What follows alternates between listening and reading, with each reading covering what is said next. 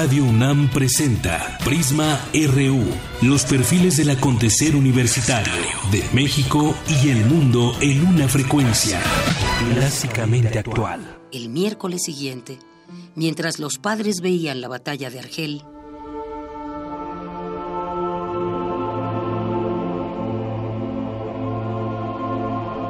la gente que pasó por la castellana vio una cascada de luz que caía de un viejo edificio escondido entre los árboles.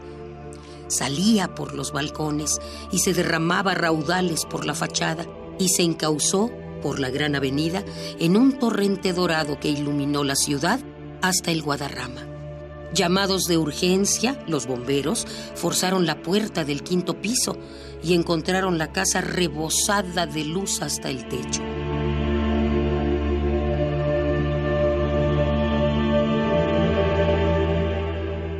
El sofá y los sillones forrados en piel de leopardo flotaban en la sala a distintos niveles, entre las botellas del bar y el piano de cola y su mantón de Manila que aleteaba a media agua como una mantarraya de oro. Los utensilios domésticos, en la plenitud de su poesía, volaban con sus propias alas por el cielo de la cocina. Los instrumentos de la banda de guerra que los niños usaban para bailar flotaban al garete entre los peces de colores liberados de la pecera. Y bueno, pues estamos escuchando La luz es como el agua, un cuento que escribió Gabriel García Márquez en 1978, en voz de Margarita Castillo, un fragmento de este cuento, y lo traemos hoy a colación porque un día como hoy, 21 de octubre, pero del año 1982, Gabriel García Márquez, el forjador del realismo mágico latinoamericano, recibió el Premio Nobel de Literatura tras una larga y carrera literaria. Bueno, pues así se recuerda hoy aquí en Prisma RU a Gabriel García Márquez.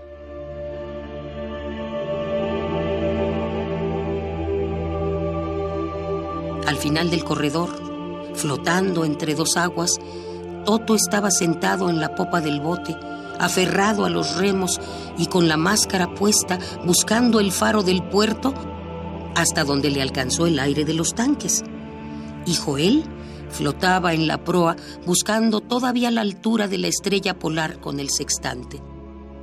Y flotaban por toda la casa sus 37 compañeros de clase, eternizados en el instante de hacer pipí en la maceta de geranios, de cantar el himno de la escuela cambiada por versos de burla contra el rector, de beberse a escondidas un vaso de brandy de la botella de papá, pues habían abierto tantas luces al mismo tiempo que la casa se había rebosado y todo el cuarto año elemental de la escuela de San Julián el Hospitalario se había ahogado. En el piso quinto del número 47 del Paseo de la Castellana, en Madrid, de España, una ciudad remota de veranos ardientes y vientos helados, sin mar ni río, y cuyos aborígenes de tierra firme nunca fueron maestros en la ciencia de navegar en la luz.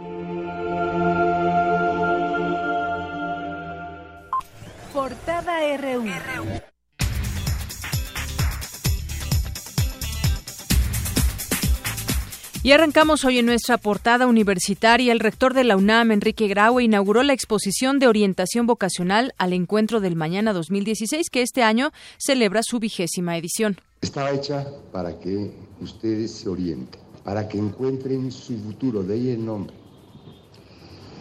Hay ese momento difícil, buscar el futuro. Se pregunta uno si hasta los 17, 18 años sabe uno lo que quiere hacer de su vida Indudablemente hay un grupo que ya sabe qué es lo que quiere hacer. Ellos de alguna forma se han venido definiendo a lo largo de su trayectoria escolar, han encontrado sus habilidades, conocen sus destrezas y no tienen, ya tienen claro qué es lo que quieren hacer. Pero yo estoy seguro que por lo menos una gran mayoría de los estudiantes de nivel bachillerato no saben exactamente qué es lo que quieren hacer de su vida.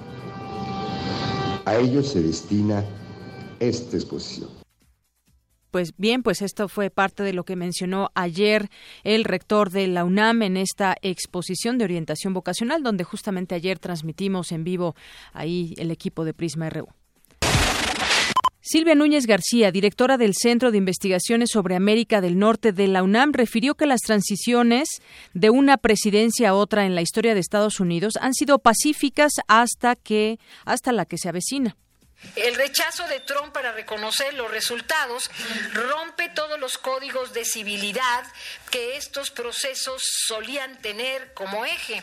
Déjenme nada más decirles que las transiciones de una presidencia a otra a lo largo de toda la historia de los Estados Unidos han sido pacíficas hasta el día de hoy, incluida aquella que corrió en medio de la guerra civil y durante las guerras mundiales. Las narraciones de niñas y niños indígenas inmigrantes tuvo el objetivo de recuperar y difundir los saberes propios de los pueblos originarios. Mi compañera Virginia Sánchez nos tiene un adelanto de esta información. Yanira y auditorio de Prisma RU. Los más de 50 niñas y niños de diversas regiones del país, que fueron ganadores del decimoséptimo concurso nacional Las narraciones de niñas y niños indígenas inmigrantes, recibieron su reconocimiento este jueves en las instalaciones de la Secretaría de Educación Pública. Más adelante los detalles.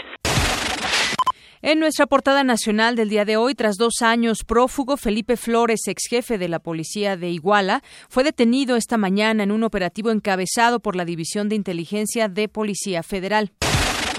Renato Sales Heredia, comisionado nacional de seguridad, confía en que el asunto de la extradición de Joaquín El Chapo Guzmán no llegue a la Suprema Corte de Justicia de la Nación. Defensa está en aptitud de interponer en su caso el recurso de revisión. Eh, transcurrido este término, corresponderá a un tribunal colegiado la determinación en última instancia. Ya depende de la determinación de la decisión de la Suprema Corte.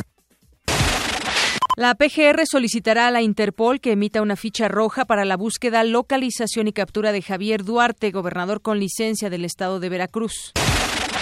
Un grupo armado asesinó la noche de ayer a Genaro González Hernández, regidor perredista del Ayuntamiento de Sultepec, Estado de México. Legisladores panistas y perredistas aseguraron que sí existen coincidencias entre el líder de Morena, Andrés Manuel López Obrador, y el candidato presidencial republicano Donald Trump. Ante estas averaciones, López Obrador responde de la siguiente forma. Estos corruptos, farsantes, hipócritas, dicen Andrés Manuel Strum. ¿Qué les puse en el Twitter? Como dicen los jóvenes, en esa expresión tan clara, tan precisa. ¿Qué les puse? No manchen, váyanse al carajo. La escritora Elena Poniatowska dijo que Trump no necesita más enemigos que él mismo, porque sus comentarios negativos lo llevarán a perder la elección. El Pleno del Senado de la República eligió a los siete nuevos magistrados de la Sala Superior del Tribunal Electoral Federal que se encargarán de calificar las elecciones presidenciales de 2018. Habla Miguel Barbosa, coordinador del PRD en el Senado. Creo que son ternas de excelente nivel y fue un acuerdo eh, más allá de partidos, ¿eh? Fue un acuerdo de perfiles. De verdad que nos sentimos que hemos eh, votado por los mejores perfiles de los que estaban integradas las ternas. La figura de los jueces sin rostro no puede ser aplicada en nuestro país porque la Corte Interamericana de Derechos Humanos ha determinado que todas las personas que son llevadas a juicio tienen derecho a conocer la identidad de sus juzgadores, criterio que es vinculante para México. Las entidades federativas tienen una calificación reprobatoria de 44.66 puntos en promedio, de acuerdo con el Índice Estatal de Capacidades para el Desarrollo Social 2016. Las tres marcas genéricas del tratamiento oseltamivir, que sirve para atacar el virus de la influenza, estarán disponibles para la venta al público durante la temporada invernal por incumplir la alerta que emitió la Comisión Federal para la Protección contra Riesgos Sanitarios de evitar la mezcla de bebidas alcohólicas y energizantes, la Profeco colocó sellos de suspensión a 82 bares, restaurantes y discotecas del país. La ONU calificó como alarmante el crecimiento de los autos en México y alertó que para 2030 se espera que circulen 70 millones de automóviles. En nuestra portada de Economía y Finanzas, con 248 votos a favor y 193 en contra, el Pleno de la Cámara de Diputados aprobó el dictamen de la Ley de Ingresos de la Federación para el ejercicio fiscal de 2017. El documento enviado al Senado prevé la recaudación presupuestaria de un total de 4 billones 888 mil 892 millones de pesos. Alfonso Navarrete Prida, secretario del Trabajo, anunció que se prevé un incremento importante al salario mínimo en diciembre. Hay que hacerlo con responsabilidad, que no genere un alza de precios inmediata que va a repercutir en contra del trabajador, que no reviente a pequeñas y muy pequeñas empresas que son quienes pagan y se rigen por el mínimo, pero hay que tomarlo y hay que resolverlo, no solamente discutirlo. Y nosotros haremos todo lo que esté de nuestra parte por impulsar un aumento importante al mínimo que no afecte los salarios contractuales para que evitemos el llamado efecto faro, que es que automáticamente lo descuenta el mercado subiendo precios y esto va en contra de los mejores intereses del trabajador.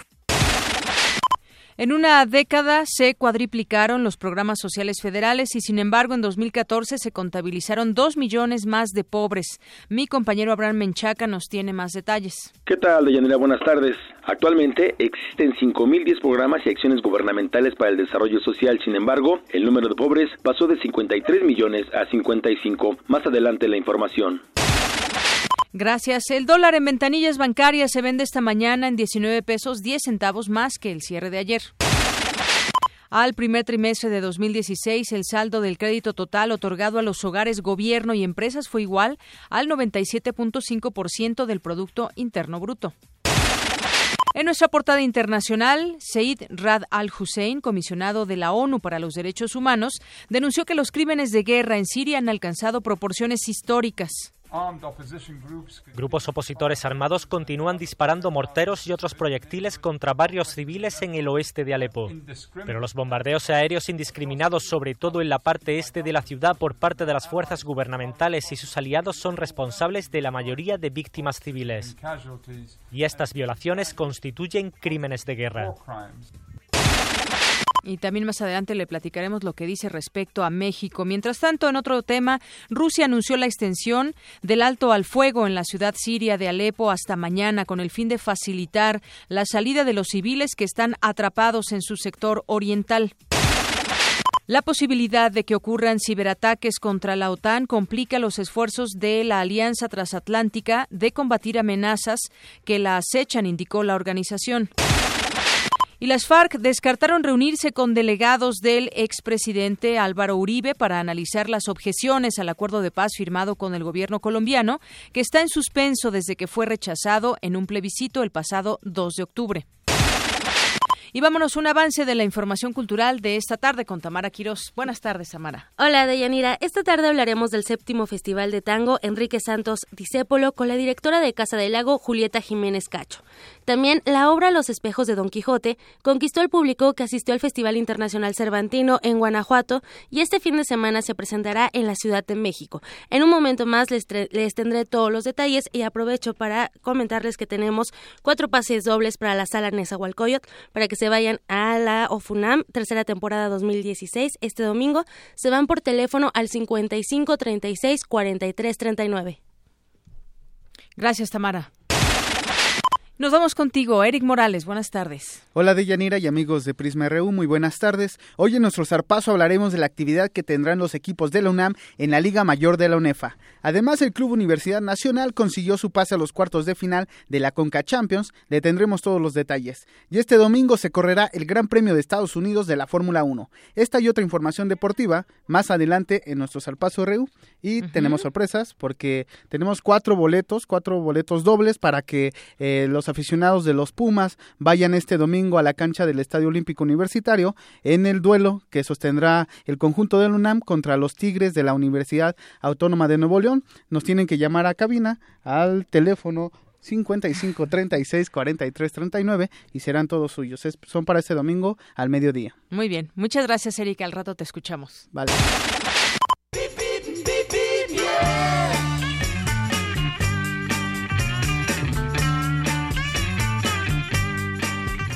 Nos enlazamos a la FESA Catlana. Ya se encuentra Yasmín Sausa de Comunicación Social. ¿Qué tal, Yasmín? Adelante con tu reporte. Buenas tardes. Hola, Dayanira. Buenas tardes. Los saludamos desde la FESA Catlán y les deseamos un feliz viernes a todos. Aquí mi reporte. Eh, les comento que a los universitarios que llegan a la FESA Catlán desde el Periférico Norte, particularmente del Metro Toreo, eh, la circulación es fluida hasta la desviación de la avenida Primero de Mayo, donde encontrarán asentamiento vehicular debido al ascenso de pasaje del transporte público.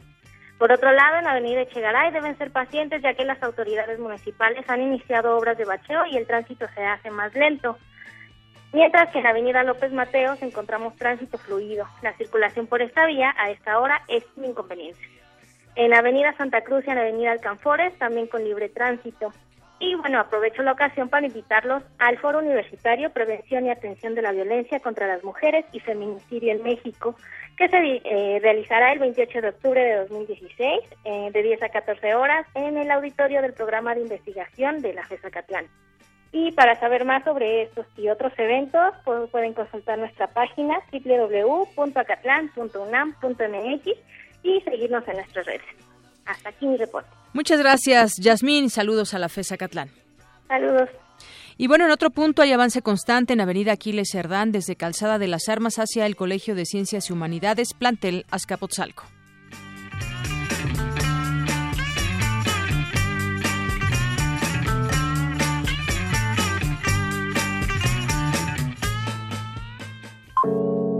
Campus RU. Y hoy en nuestro campus RU, al implementarse las dictaduras militares en los países del cono sur del continente, se cometieron crímenes de lesa humanidad, instaurándose la desaparición forzada. Mi compañero Antonio Quijano nos tiene toda esta información. Toño, adelante. Buenas tardes, Deyanira, al auditorio de Prisma RU. Las guerras sucias en Latinoamérica fueron avaladas y en muchos casos contaron con la participación directa de agencias de seguridad e inteligencia de Estados Unidos, afirmó Pablo Yankelevich, doctor en estudios latinoamericanos por la UNAM, al ofrecer la conferencia Los muertos de las guerras sucias latinoamericanas en el marco del encuentro Pensar la muerte, organizado por el Colegio Nacional, explicó que el terror fue instaurado sobre todo en países del cono sur del continente, con un potencial para cometer crímenes de lesa humanidad. Lo importante en nuestro caso es que estos crímenes aparecen asociados directamente al poder estatal, a un poder que usa la fuerza del Estado para cometer estos crímenes. Son agencias estatales que instrumentan políticas de exterminio para configurar formas de organización política que han sido definidas como terrorismo de Estado. Las guerras sucias fueron esto. Las guerras sucias fueron una de las formas que asume el terrorismo de Estado implantado por regímenes militares en América Latina y esas guerras sucias se instrumentaron a partir de lo que se dio en llamar la doctrina de la seguridad nacional. El experto dijo que los militares argentinos asesoraron a los regímenes de otros países de la región. La guerra sucia en Argentina se valió de viejos saberes y de viejas tecnologías como por ejemplo la tortura, el asesinato, el secuestro, pero el secuestro con la aparición de los cadáveres, pero también instauró, y esta es la auténtica novedad, instauró una forma mucho más cruel, que es la desaparición. El también académico del Colegio de México mencionó que la primera Comisión de la Verdad en Argentina tiene registrados 350 campos de concentración durante la dictadura militar. Se calcula que por los campos de concentración pasaron alrededor de 20.000 personas, el 90% fueron asesinadas y los organismos de derechos humanos tienen la emblemática cifra de los 30.000 desaparecidos. En el caso de Chile es distinto, ha habido distintas comisiones de verdad, eh, entre la primera que instituyó el presidente Olwin en el año 90, 1990, y la última que instituyó la presidenta Bachelet en 2009, pero los informes indican la existencia de 1.500 cárceles, de 40.000 víctimas y de estas 40.000 víctimas alrededor de 3.000 asesinados desaparecidos. El caso de Guatemala es mucho más espeluznante porque la guerra es mucho más larga, comienza a mediados de los 60 y termina a mediados de los 80. El informe de la Comisión de Verdad de Guatemala habla de 200.000 muertos y desaparecidos y entre ellos 23.000 ejecuciones arbitrarias y más de 6.000 desaparecidos. El experto dijo que paradójicamente México recibió en esos años entre 15.000 y 20.000 refugiados provenientes de Sudamérica, mientras actualmente es cuestionado por la cifra de desaparecidos que algunas organizaciones ubican en 27.000. Finalmente, dijo que México fue el primer país en el mundo en extraditar a un criminal acusado por delitos de lesa humanidad a un país distinto a donde fueron cometidas estas violaciones. Se trata del ex militar argentino Ricardo Miguel Cavallo, detenido en el aeropuerto de Cancún el 20 de agosto del 2000. Hasta aquí mi reporte de Yanira. Buenas tardes. Muchas gracias, Toño. Bueno, pues ahí este tema de los crímenes de lesa humanidad, el tema de la desaparición forzada, aún vigente en nuestros días. En otra información, en el marco de la redacción de la nueva Constitución de la Ciudad de México, se llevó a cabo la segunda y tercera mesa del seminario La participación de la UNAM hacia la Constitución de la Ciudad de México. Ahí estuvo mi compañera Virginia Sánchez y nos tendrá en un momento esta información. Sin duda, pues un tema importante, el de la Constitución de la Ciudad de México, que se sigue, se sigue eh, pues trabajando. Ya se ha conocido quiénes son los redactores, se han hecho distintos eventos para dar a conocer los avances también. Y esto, de esto dependerán muchas cosas para nuestra ciudad, cambios que son cambios que son importantes para nuestra Ciudad de México. Y justamente alguien que ha estado pues, siguiendo muy de cerca estos, estos trabajos de esta redacción de la nueva Constitución de la Ciudad de México es eh, Cuauhtémoc Cárdenas, que pues conocemos, lo conocemos por una gran trayectoria política de muchos años, militante muchos años de del PRD y bueno, pues hoy también sigue en esos trabajos de la Ciudad de México. Le doy la bienvenida con mucho gusto Cuauhtémoc Cárdenas. Buenas tardes. Muy buenas tardes, qué gusto escucharla y un saludo muy, muy cordial a todo el auditorio.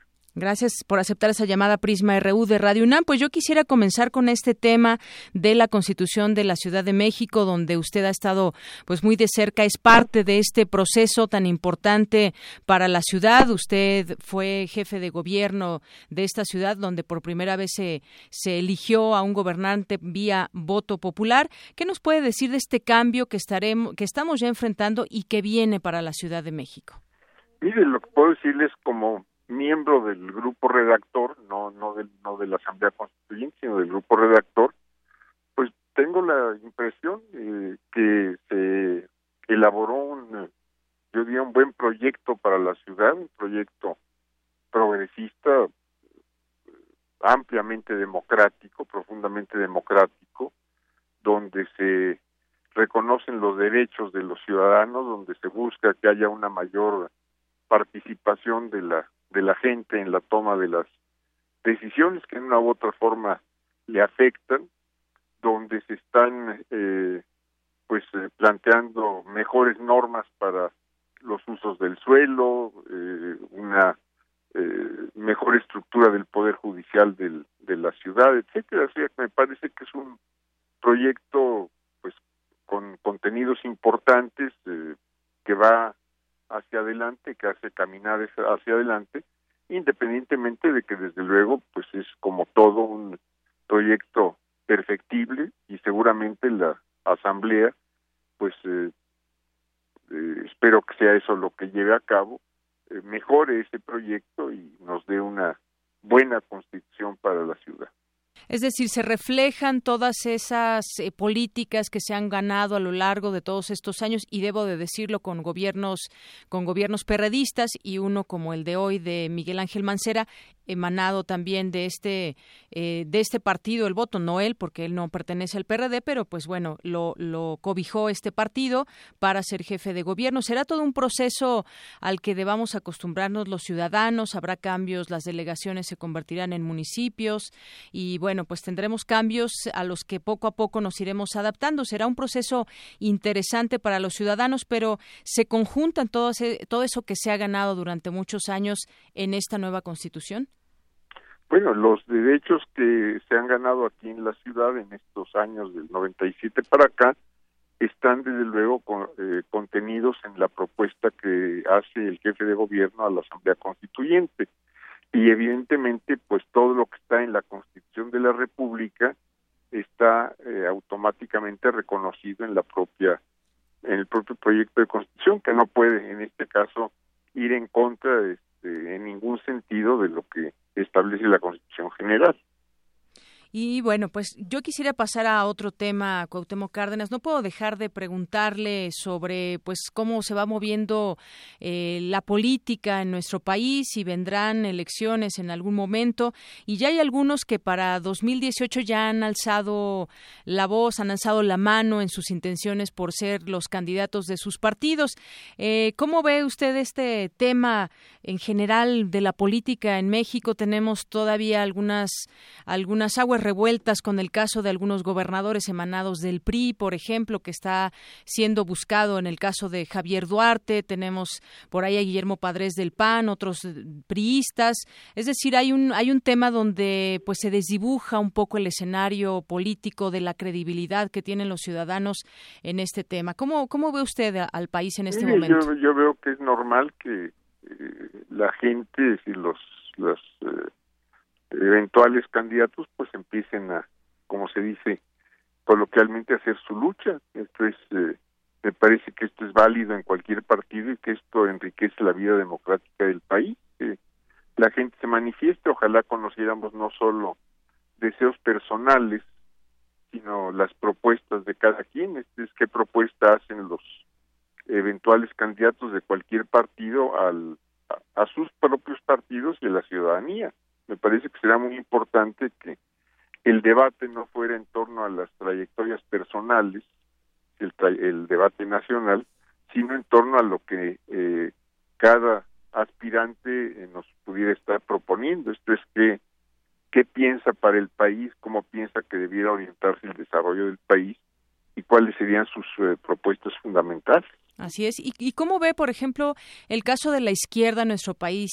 Quizás un poco desdibujado, puede llegar a ser alianzas, porque vemos por un lado al PRD, por otro a Morena, a los partidos que pues han sido identificados por la izquierda, pues no, no los vemos tan unidos. ¿Cómo ve a la izquierda en nuestro país el día de hoy? Pues veo que hay como eh, que hay muchas izquierdas, así como hay muchas derechas.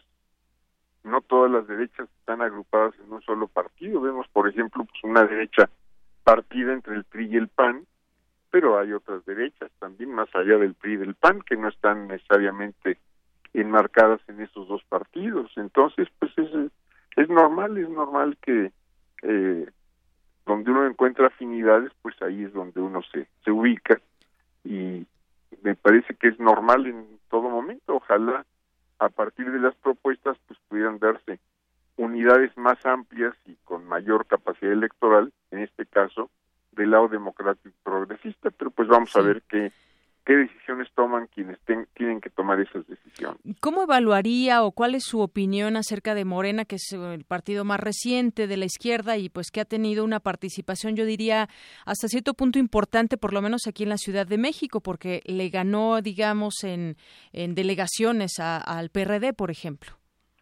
me parece que tuvo un buen desempeño electoral, yo no puedo opinar de, de ningún partido y del interior de ningún partido, puesto que no milito en ninguno, entonces lo único que le puedo decir es lo que puedo ver hacia afuera, y bueno, pues digo, les, les fue bien, le fue bien para ser una primera experiencia electoral aquí en la, en la Ciudad de México, pues yo creo que hubo un muy buen desempeño. Usted estuvo en el caso muchos años en el PRD, incluso pues eh, por muchos años usted fue reconocido como el líder moral del PRD. ¿Algo está pasando con este partido? Pues, ¿Algo malo? Es decir, yo desde hace casi dos años que dejé no le puedo decir que esté pasando adentro. Por lo demás, pues veo que hay acuerdos internos, que hay desacuerdos también entre los grupos, pero esto es lo que reflejan los medios. ¿No ve un partido extraviado desde fuera? No, no, no le digo, no, no, me, no me ocupo de ver qué pasa en otros partidos. Cuauhtémoc Cárdenas, eh, también ya eh, conocimos que el ZLN tiene intenciones de participar en las elecciones del 2018 con una mujer indígena. ¿Qué opinión le merece este tema? Qué bueno, me parece muy bien que haya una eh, búsqueda de participación eh, por la vía electoral. Eh, me parece muy bien que esto, eh, me, gustaría mucho que esto pudiera contribuir a, dar una solución definitiva a los programas de Chiapas, a todo lo que provocó la, el levantamiento de 1994 a que pudiera llegarse a lo que no se ha llegado a la suscripción de un acuerdo de paz definitiva que está pendiente a que se cumplieran los acuerdos de San Andrés a que se tuviera una eh, ley de eh, culturas indígenas tal como había sido propuesta por el propio PN y que había sido aprobada por el propio Congreso y luego se echaron para atrás. Ojalá la, eh, esta candidatura pues contribuyera, entre otras muchas cosas, a eso. Uh Cárdenas, también quisiera preguntarle, eh, recientemente estuvo José Mujica aquí en, en nuestro país, este eh, importante expresidente, ¿coincide con él en que dice que la izquierda no ganará en México porque está dividida?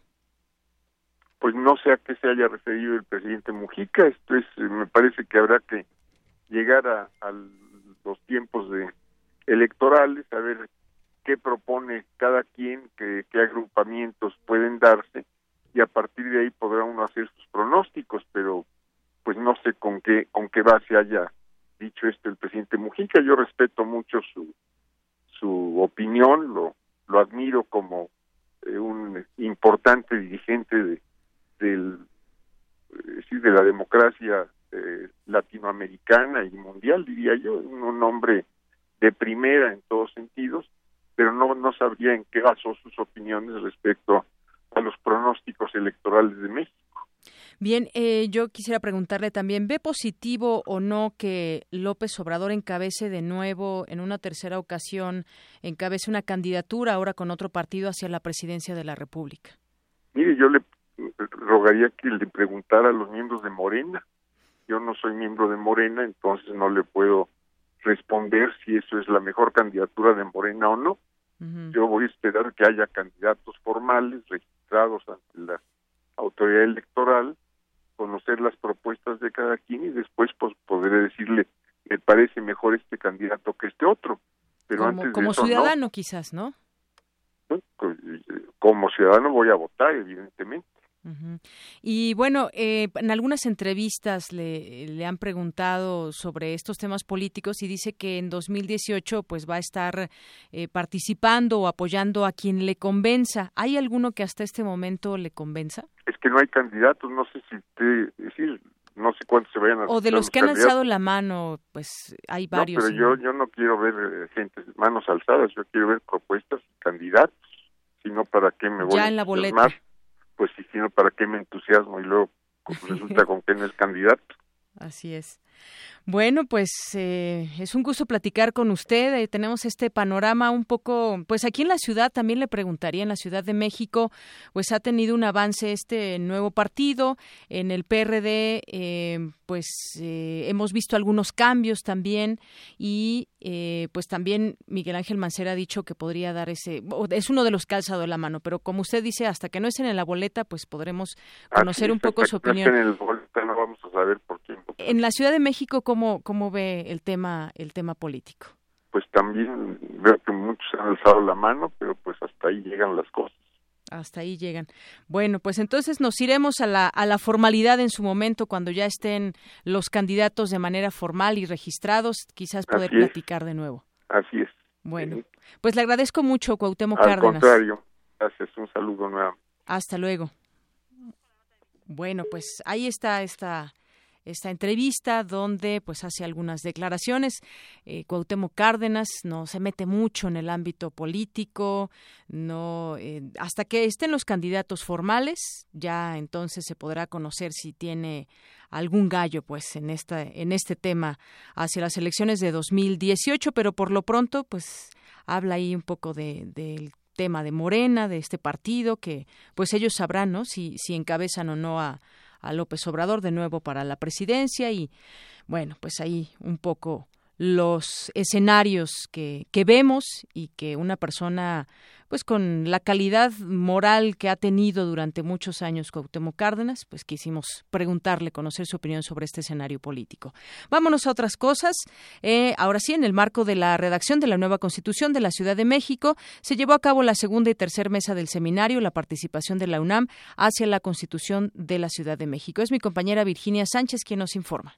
Buenas tardes, Deyanira y auditorio de Prisma RU. La nueva constitución de la Ciudad de México se desarrollará democráticamente sin cuenta con su propio modelo educativo, que la hará más sustentable para las nuevas generaciones aseguró el académico Axel Didrikson durante la tercera mesa denominada Política y Constitución, en el marco del seminario La participación de la UNAM hacia la conformación de la Constitución de la Ciudad de México. La tesis principal que proponemos nosotros es que no puede haber una constituyente orientada a la ciudadanía sin que los servicios educativos de la ciudad estén orientados hacia la formación de valores ciudadanos y que por lo tanto la ciudad tenga las condiciones para el desarrollo de estos servicios, que tenga su propio sistema educativo. Esto ha sido conculcado durante todo el tiempo. La educación, el sistema educativo de la ciudad son más de 4.000 escuelas, 2 millones de, estudiantes en básica, tenemos casi todos los modelos universitarios, educativos, eh, es una diversidad en el sistema. La mayor expresión educativa y cultural está aquí, pero no tenemos el derecho, los ciudadanos de la Ciudad de México, de manejar el sistema educativo nacional. Otra de las tareas fundamentales de los diputados constituyentes será garantizar los derechos humanos, señaló Magdalena Galindo, académica de la Facultad de Economía, durante su intervención en la cuarta mesa Desarrollo y Crecimiento. En primer lugar, el derecho a la libre expresión y manifestación de las ideas, así como a la agrupación el segundo es el de la educación, en el que debe restituirse el carácter doctrinario original del artículo tercero constitucional y el carácter obligatorio para el gobierno de la ciudad de impartir una educación laica, gratuita. Un tercer aspecto, la libertad a decidir sobre el propio cuerpo, que incluye tanto el aborto como la transexualidad y los suicidios con asistencia o la eutanasia. El cuarto es el derecho a la diversidad sexual, que incluye los matrimonios igualitarios y finalmente el quinto sería estipular el combate a la discriminación, especialmente a los grupos originarios. En el seminario que se desarrolla en el Instituto de Investigaciones Sociales, también participaron Hugo José Suárez, Jaime Cárdenas, John Ackerman, Gibran Ramírez, Lucía Álvarez, Blanca Rubio Vega, Enrique Provencio y Antonio Azuela. Concluirá el próximo 31 de octubre con la mesa denominada El futuro del texto constitucional. Hasta aquí la información. Buenas tardes. Gracias, Vicky. Muy buenas tardes. Y el quinto Foro Internacional de Alimentos Sanos reúne hoy en la capital mexicana a más de 1.100 técnicos, científicos y productores de cerca de 20 países comprometidos con la inocuidad agroalimentaria, acuícola y pesquera. Es mi compañero Jorge Díaz quien nos tiene esta información. Jorge. La población mundial llegará a 8 mil millones de personas en los próximos años, lo cual aumentará la demanda de viviendas, servicios, alimentos y recursos naturales como el agua. La doctora Marisa Masari, investigadora del Instituto de Ecología de la UNAM, participó en el Foro 2020 organizado por la Fundación UNAM, donde se analizó el problema de la escasez de agua y las reservas urbanas. Este es el número de habitantes en la Tierra, 7 millones de habitantes. Y ese número no para. Tenemos aquí el dato de 2014-2016. Y México, con 129 millones de habitantes, ocupa el 1.73% de la población mundial.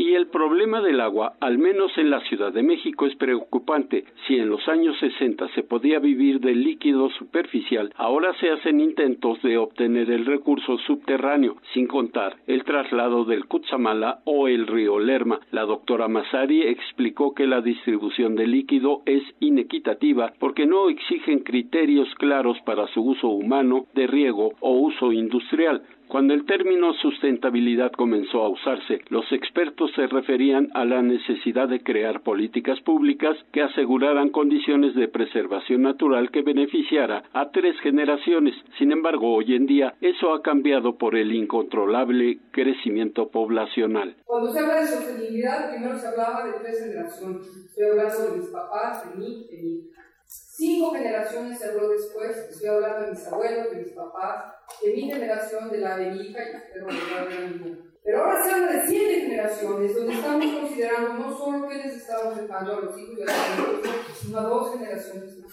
Masari se refirió al mundo que dejaremos a las generaciones posteriores con un panorama desolador. Para Radio UNAM, Jorge Díaz González. Gracias, Jorge.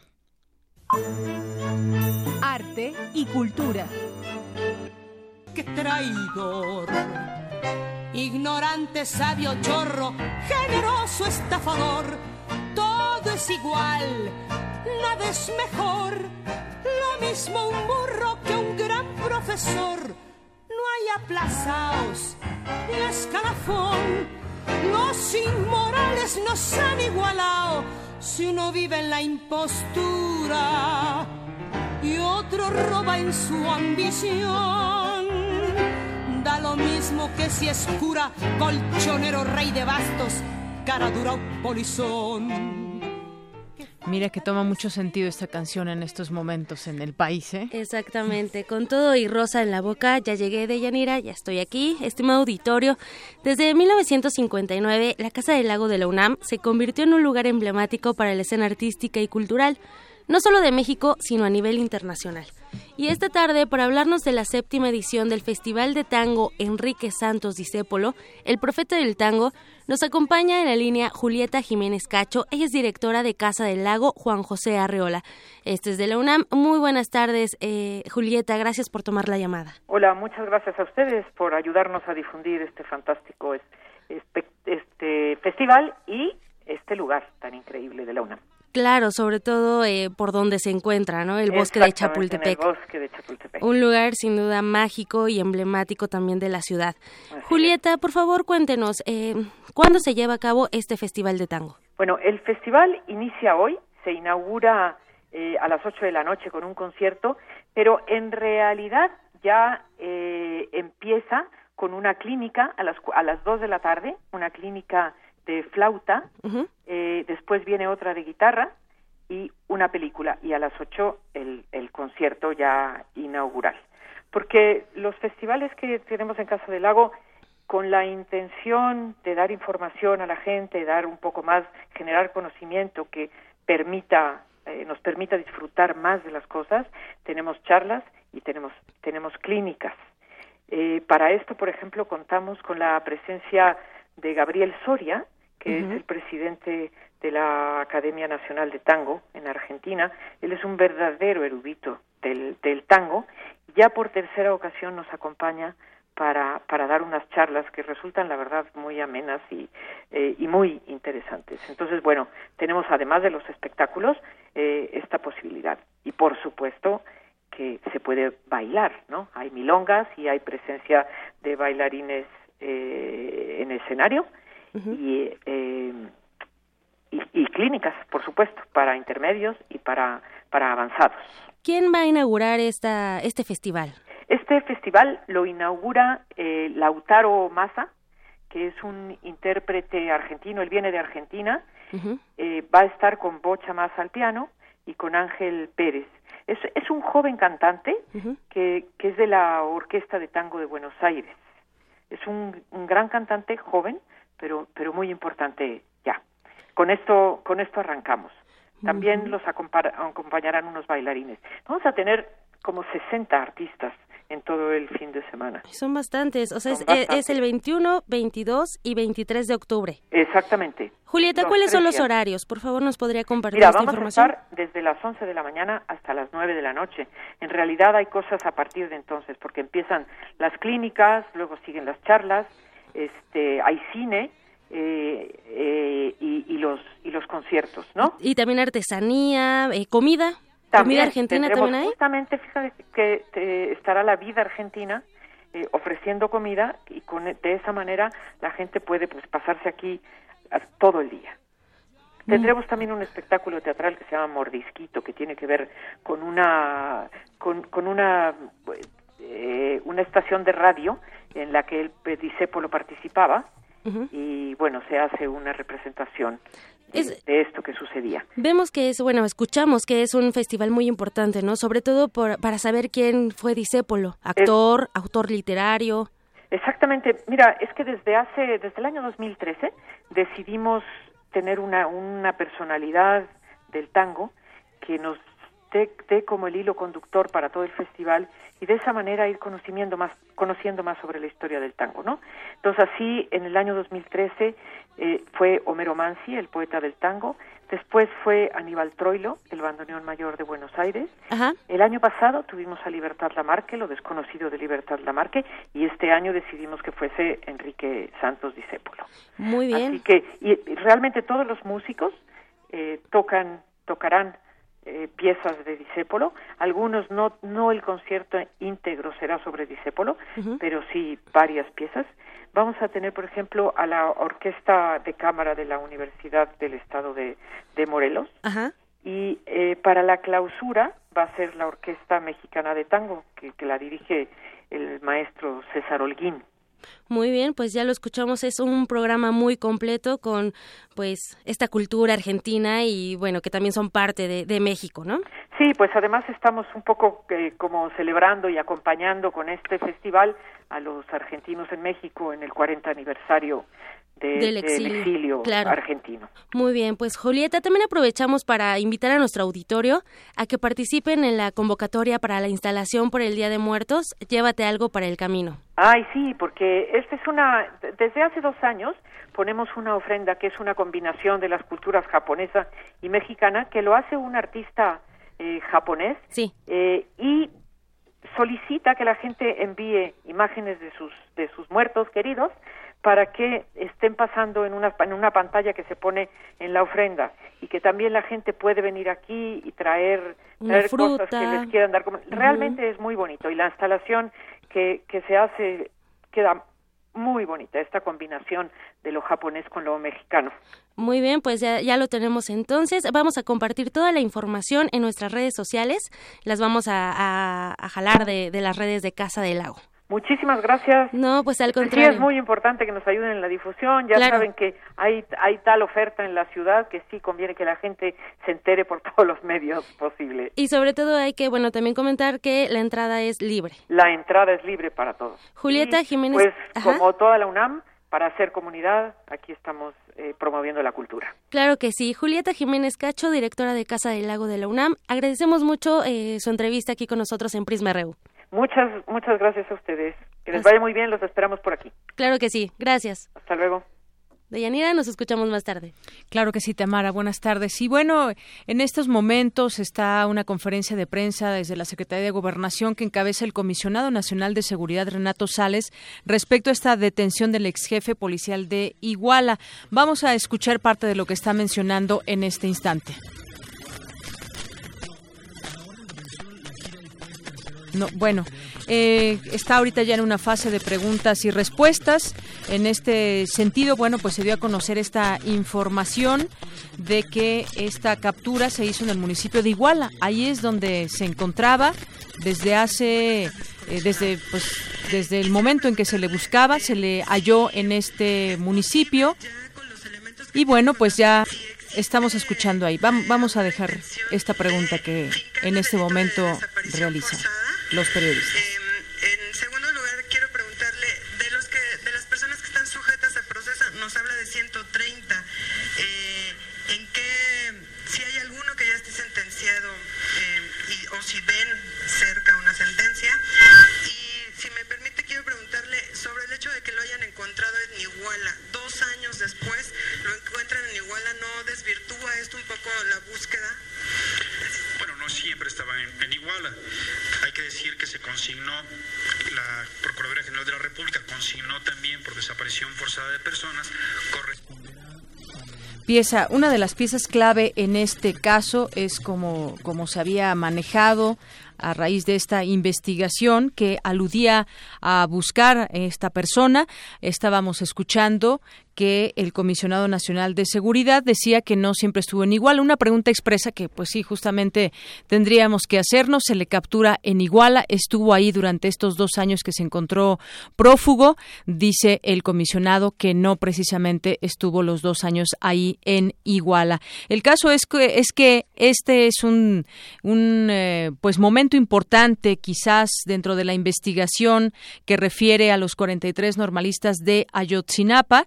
La Comisión Nacional de Seguridad estuvo en coordinación con la PGR, la Sedena, la Secretaría de Marina y el CISEN que cumplimentaron esta orden de aprehensión contra Felipe Flores a las 7 de la mañana y que además dicen ni un solo disparo. Ya conoceremos más adelante eh, pues sus declaraciones y si esto abona y qué tanto abona al tema de los 43 estudiantes desaparecidos de Ayotzinapa en Iguala Guerrero. RU.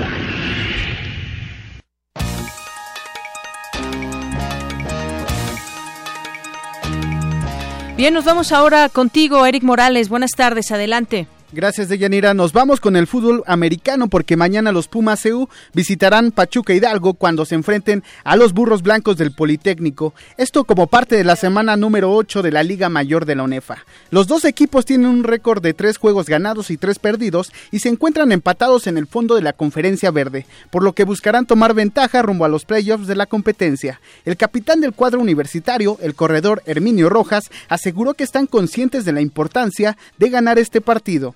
Eh, como ya lo hemos dicho, es un juego que, que representa mucho para el fútbol nacional.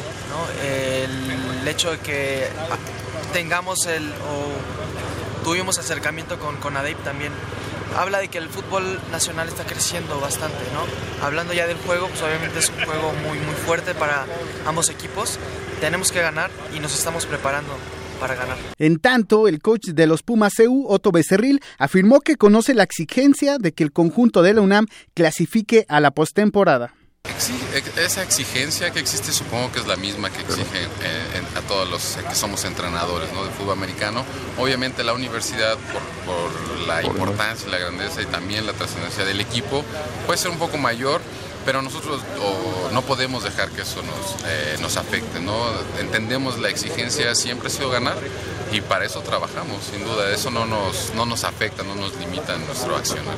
El juego se llevará a cabo a las 12 del día en el Estadio Hidalgo. Por su parte, los Pumas Acatlán visitarán mañana a los Lobos de la Universidad Autónoma de Coahuila, en donde intentarán tener una marca positiva, pues hasta el momento cuentan con tres juegos ganados y tres perdidos. El equipo de la Facultad de Estudios Superiores Acatlán buscará sacudirse la abultada derrota que sufrió la semana pasada en Nuevo León. La escuadra del coche Enrique Zapata visitará el estadio La Guarida a las 15 horas. En fútbol soccer, los Pumas de la UNAM consiguieron su pase a los cuartos de final de la Liga de Campeones de la CONCACAF, luego de vencer ocho goles por uno al W Connection de Trinidad y Tobago. Al respecto, el técnico de los universitarios, Francisco Palencia, aseguró que el resultado es gracias a que su equipo juega con, con seguridad todos los partidos.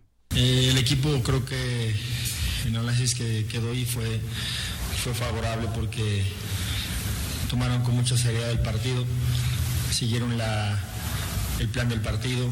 Somos un equipo que, que nunca eh, menospreciamos al rival. Eh, tratamos de respetarlo y la única forma de respetarlo es jugar como jugamos el día de hoy, con esa seriedad eh, para atacar, para defender y, tratar de financiar las, las, jugadas de gol. Los Pumas de la UNAM se enfrentarán en la siguiente ronda a los Tigres de la Universidad Autónoma de Nuevo León, equipo al que precisamente recibirán este domingo en la cancha del Estadio Olímpico Universitario. El juego se realizará al mediodía y el Club Universidad Nacional buscará acercarse a la clasificación a la liguilla. En este momento los felinos se encuentran en en la sexta posición de la tabla general con 20 unidades. De Yanira, en la próxima hora hablaremos del Gran Premio de Estados Unidos de la Fórmula 1, que ya es la antesala del Gran Premio de nuestro país. Muy bien, muchas gracias, Eric. Gracias. Gracias, buenas tardes.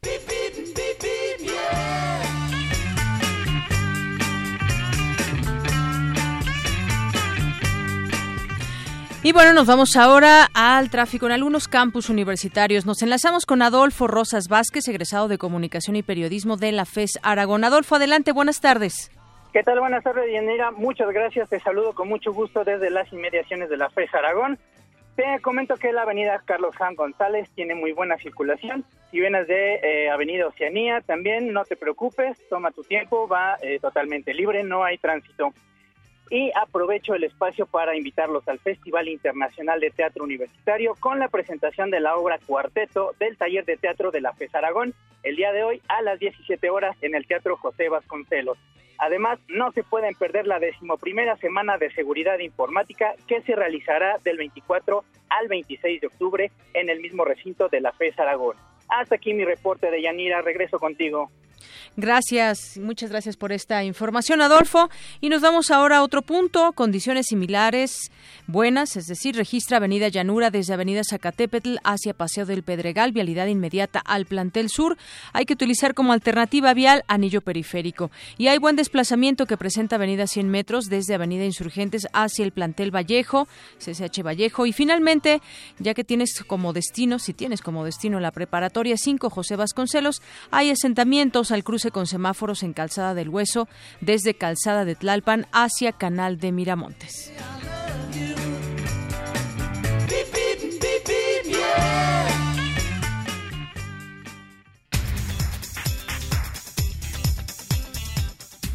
Bien, y nos vamos ahora al resumen de nuestra primera hora de Prisma RU con Ruth Salazar. Adelante, Ruth, buenas tardes. Gracias, Deyanira. Buenas tardes. A ti y a nuestro auditorio, este es el resumen. En entrevista para Prisma RU, Cuauhtémoc Cárdenas, es candidato a la presidencia, habló sobre el presente y futuro de la izquierda mexicana. Hay muchas izquierdas, así como hay muchas derechas. No todas las derechas están agrupadas en un solo partido. Vemos, por ejemplo, pues una derecha partida entre el PRI y el PAN, pero hay otras derechas también más allá del PRI y del PAN que no están necesariamente enmarcadas en estos dos partidos. Entonces, pues es, es normal, es normal que donde uno encuentra afinidades, pues ahí es donde uno se, se ubica. Me parece que es normal en todo momento. Ojalá a partir de las propuestas pues pudieran darse unidades más amplias con mayor capacidad electoral, en este caso del lado democrático y progresista, pero pues vamos a ver qué, qué decisiones toman quienes tienen que tomar esas decisiones. En otro tema, en conferencia de prensa, Renato Sales Heredia, comisionado nacional de seguridad, ofreció detalles de la detención de Felipe Flores, ex jefe policíaco de Iguala, personaje clave en el caso de la desaparición de los 43 normalistas de Ayotzinapa. Las investigaciones apuntan a que esta persona fue uno de los responsables de coordinar el operativo que devino en la agresión a los estudiantes. Al ex titular de Seguridad Pública de Iguala se le imputan los delitos de delincuencia organizada, secuestro en contra de los jóvenes de la normal rural Raúl Isidro Burgos. Asimismo, en declaraciones recabadas por la autoridad ministerial, se le señala por encubrir a los policías municipales de Iguala en la desaparición de los normalistas. También es señalado por acatar la instrucción notoriamente ilegal del exalcalde José Luis Abarca, consistente en perseguir y atacar a los normalistas que se trasladaban hacia la Plaza de las Tres Garantías, ubicado en el zócalo de dicha localidad, donde María de los Ángeles Pineda Villa, entonces presidenta del DIF municipal, rendía su segundo informe de labores. De acuerdo con información de inteligencia, el imputado presuntivamente ordenó a policías municipales frenar a los estudiantes, lo que derivó en dos enfrentamientos que dejaron como saldo decesos y lesiones a personas ajenas a los hechos, así como la desaparición de los 43 normalistas. Quédense con nosotros. En la segunda hora de Prisma RU, en la sección de Arte y Cultura, tendremos una entrevista con Alberto Herreros, escritor y director de la obra de teatro Los Espejos de Don Quijote. Hasta aquí el resumen de Yanira. Buenas tardes. Gracias, buenas tardes, Ruth. Vamos a hacer una pausa y regresamos con más información aquí en Prisma RU. Queremos conocer tu opinión. Síguenos en Twitter como arroba PrismaRU. Para nosotros, tu opinión es muy importante. Síguenos en Facebook como Prisma RU.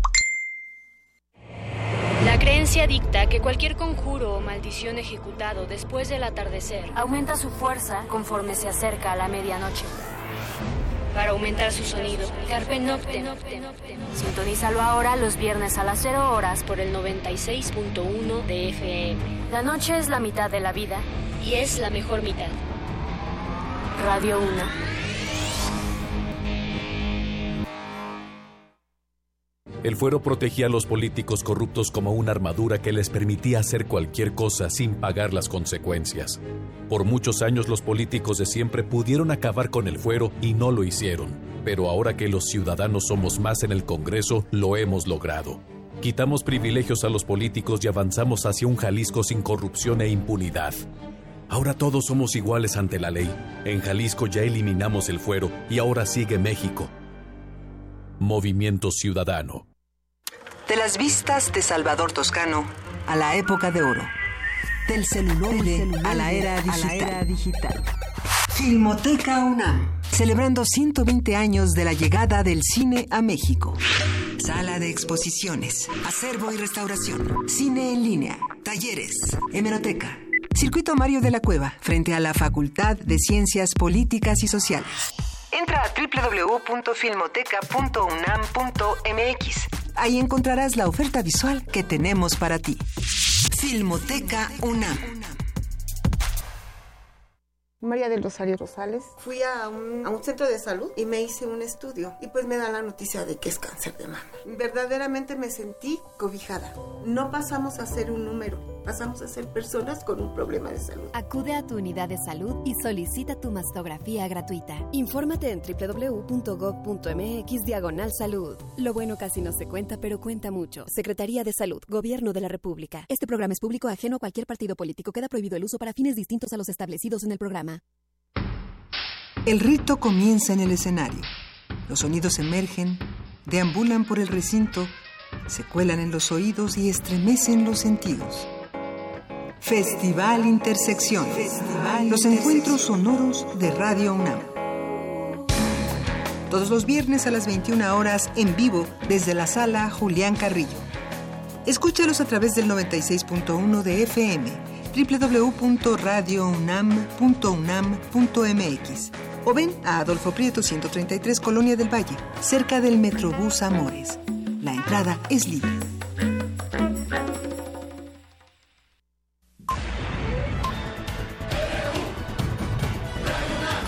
Prisma RU. Con Deyanira Morán. Queremos conocer tu opinión. Síguenos en Twitter como arroba PrismaRU.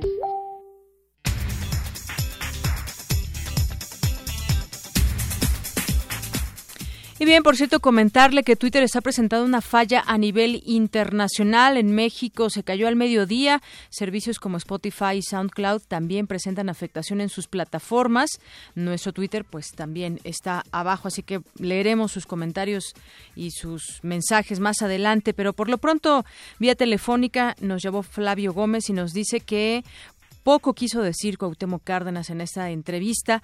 Sí, verdad, un poco, un poco pues muy cuidadoso diría yo en sus en sus respuestas pero ojalá tengamos oportunidad de entrevistarlo más adelante. Yo creo que es una opinión interesante la que pueda la que pueda emitir cuando esté a todo lo que da el proceso electoral en su momento es que pues quizás suena adelantado pero ya muchos están dándose con todo en los partidos para tratar de ser los candidatos en su momento.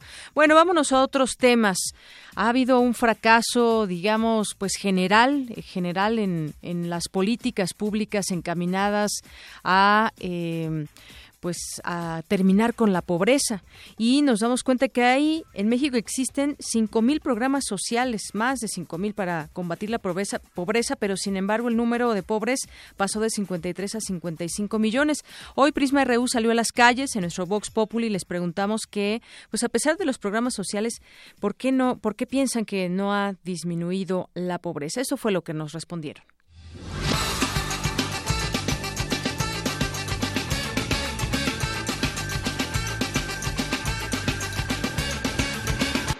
Bueno, pues aquí en México siempre se ha sabido que todo lo que se da, pues una parte es para quienes dirigen y otra pues, pues ya para que tengan, no sé, a lo mejor alguna presencia este, en esos lugares, no sé, pero tampoco lo puedo asegurar.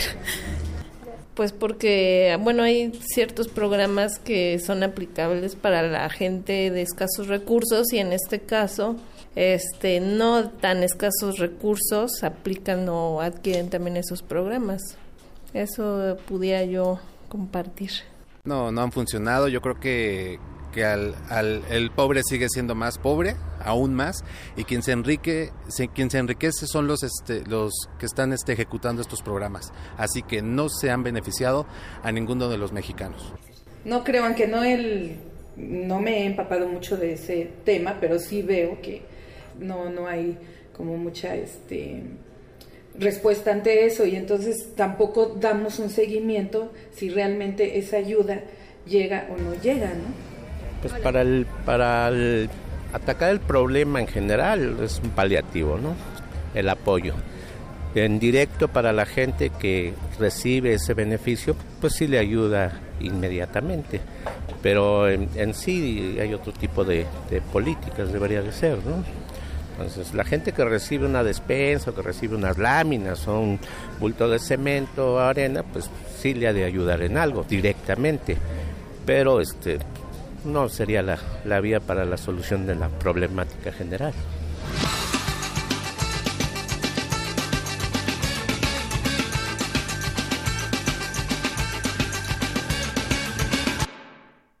Y bueno, ¿no será que hace falta más que programas generar oportunidades, oportunidades de trabajo, oportunidades a distintos lugares, sobre todo los que están catalogados, que tiene, pues hay un mapa muy identificado el, gobierno federal de cuáles son las zonas más pobres, ver qué pasa ahí, no solamente llevar láminas o llevar despensas o llevar eh, apoyo, que sí, seguramente le sirve, pero no, eso no acaba con la pobreza y por eso se siguen saliendo muchas personas que se convierten en migrantes y llegan a otros lugares como Estados Unidos a buscar alguna oportunidad que su país no le da. Yo creo que por ahí iría el asunto. El gobierno federal más que nadie lo sabe, pero estos solamente son paliativos.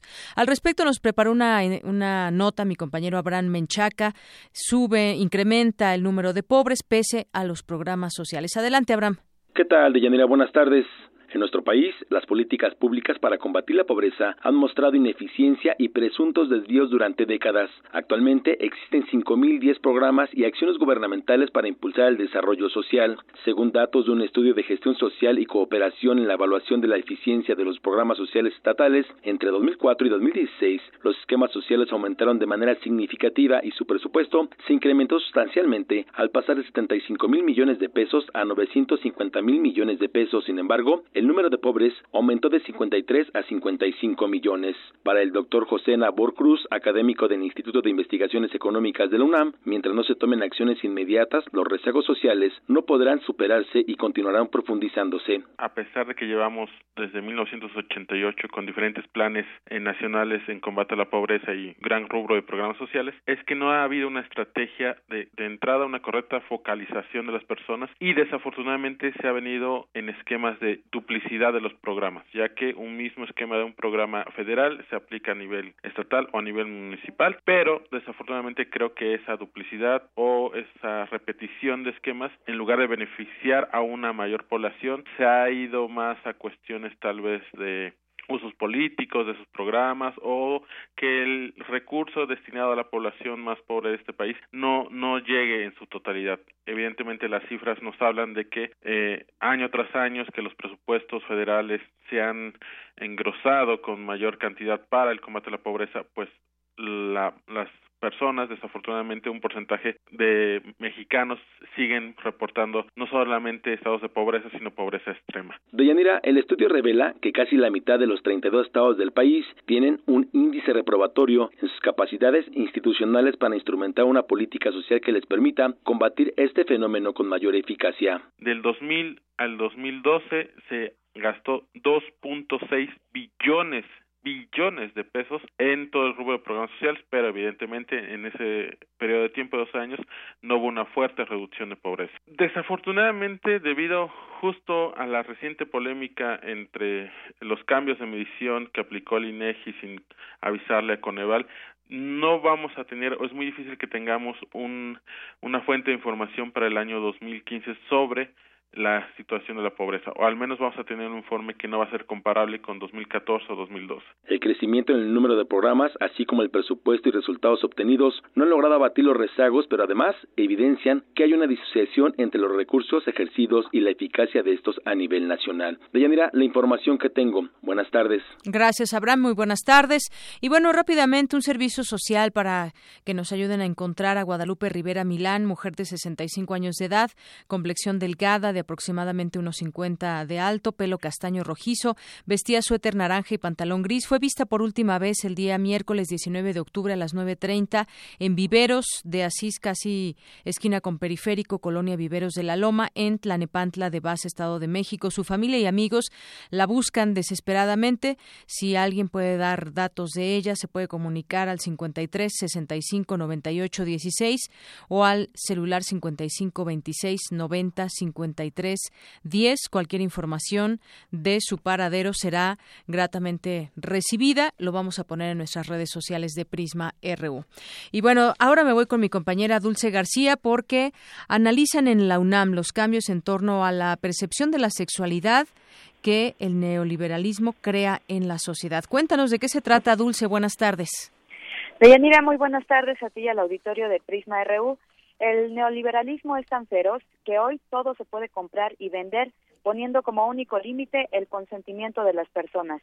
Así lo señaló Ana de Miguel, académica de la Universidad Rey Juan Carlos de Madrid, al advertir que el normalizar la prostitución desde el Estado podría cambiar incluso el propio concepto de ser humano y lo, lo que puede legitimarse y hacer con él. Aquí sus palabras que el Estado, con todo el poder ejemplar y legal y moral que tiene sobre la ciudadanía, sobre las nuevas generaciones que van a nacer, que mande este mensaje a las nuevas niñas, niños, adolescentes. Para mí, Estado, es normal y bueno que te prostituyas. Para mí, Estado, es normal y bueno que vayas de putas. Es un doble mensaje. Entonces, que con toda su potencia ejemplar, normal, que construyamos un Estado que mantenga esto, igual hasta en su propia Constitución, creo que es algo que va a cambiar el concepto, por última vez lo digo, de lo que es un ser humano y de lo que estamos legitimadas a hacer con ese ser humano. Al ofrecer la conferencia Neoliberalismo Sexual en el Centro de Investigaciones Interdisciplinarias en Ciencias y Humanidades de la UNAM, la experta en feminismo dijo que se tiene la idea de que legitimar actos como el de la prostitución va a cambiar al mundo, pero que en realidad se le estaría dando más libertad al poder del dinero. En su oportunidad, Leonardo Olivo Santoyo, académico del CEICH, consideró que es importante generar reflexión en torno a este tipo de temas. Escuchemos sus palabras.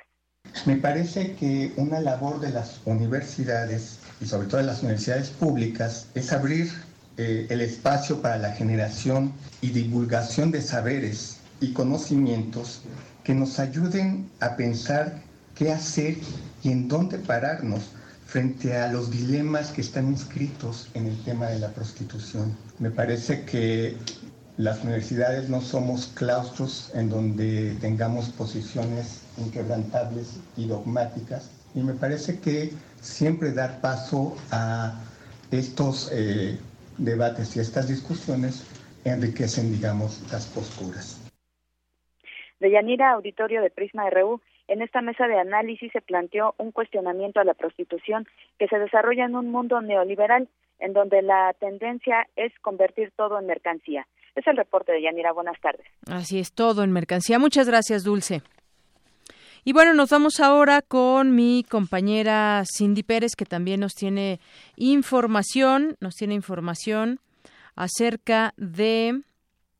¿De qué nos tiene información? Mi compañera Cindy Pérez, de la Fiesta de las Ciencias y Humanidades. Hoy por la mañana se inauguró la cuarta Fiesta de las Ciencias y las Humanidades. Adelante, Cindy, buenas tardes. Muy buenas tardes, de Yanira y auditorio de Prisma RU. Desde muy temprano, jóvenes se dieron cita este viernes en la explanada de Universum para aprender más de los fenómenos naturales y sociales durante la fiesta de las ciencias y las humanidades. La cuarta edición que fue inaugurada esta mañana reunirá a cerca de 500 investigadores para que compartan con los visitantes temas como la genética, la biología y la física. Es Carmen López Enríquez, jefa de comunicación institucional y relaciones públicas de la Dirección General de Divulgación de la Ciencia de la UNAM. Tenemos aproximadamente 600 actividades y tenemos 500 investigadores en dos días. O sea, sí es como mucha, mucha presencia de la investigación. Ya conociendo de cerca a los investigadores se han dado cuenta que, que es algo muy importante que para el país necesitamos más investigadores. Los chavos pues sienten que, que ha sido como el espacio donde pueden realmente ver la realidad de la investigación de nuestro país. El año pasado tuvimos en todas las sedes y aquí aproximadamente 30 mil, esperemos tener los mismos. Deyanira, te comento que este año, además de Universum, la fiesta estará en el Museo de la Luz y la Facultad de Estudios Superiores Iztacala, así como cinco sedes de la UNAM en el interior de la República. Durante un recorrido que hicimos por los diversos módulos de los institutos con los que cuenta nuestra universidad, pudimos observar el gran interés que existe. Escuchemos lo que nos dijeron los jóvenes asistentes. Yo de la Universidad Tres Culturas y me llamo Dulce Guillén. Entramos a una conferencia que estuvo muy interesante eh, porque pues aprendimos como mucho, ¿no? Eh, igualmente pues nos dejaron participar y probamos una cosa que era como picante eh, y pues fue una experiencia padre. Mi nombre es Aline Mejía y vengo del Colegio de Ciencias y Humanidades Escapuzalco. Es la primera vez que vengo aquí, y bueno, de hecho vine por razones de la escuela, pero pues hasta ahora me ha gustado ya que explican los temas de una forma didáctica, eh, muy práctica y pues muy fácil. Fernando Said Chávez del CSH Azcapotzalco, pues ayuda a que uno se acerque más a las ciencias y bueno, también ayuda a que uno tenga el gusto por las ciencias y pues estas actividades también son muy dinámicas para que a uno no se le hagan aburridas o estresadas, pero sí está muy padre. La fiesta de las ciencias y las humanidades estará abierta al público hoy y mañana desde las 10 horas hasta las 6 de la tarde. Además de las conferencias, habrá cine debate, conciertos, teatro y juegos de mesa. Escuchemos parte del concierto que dio el grupo Afrodescendientes.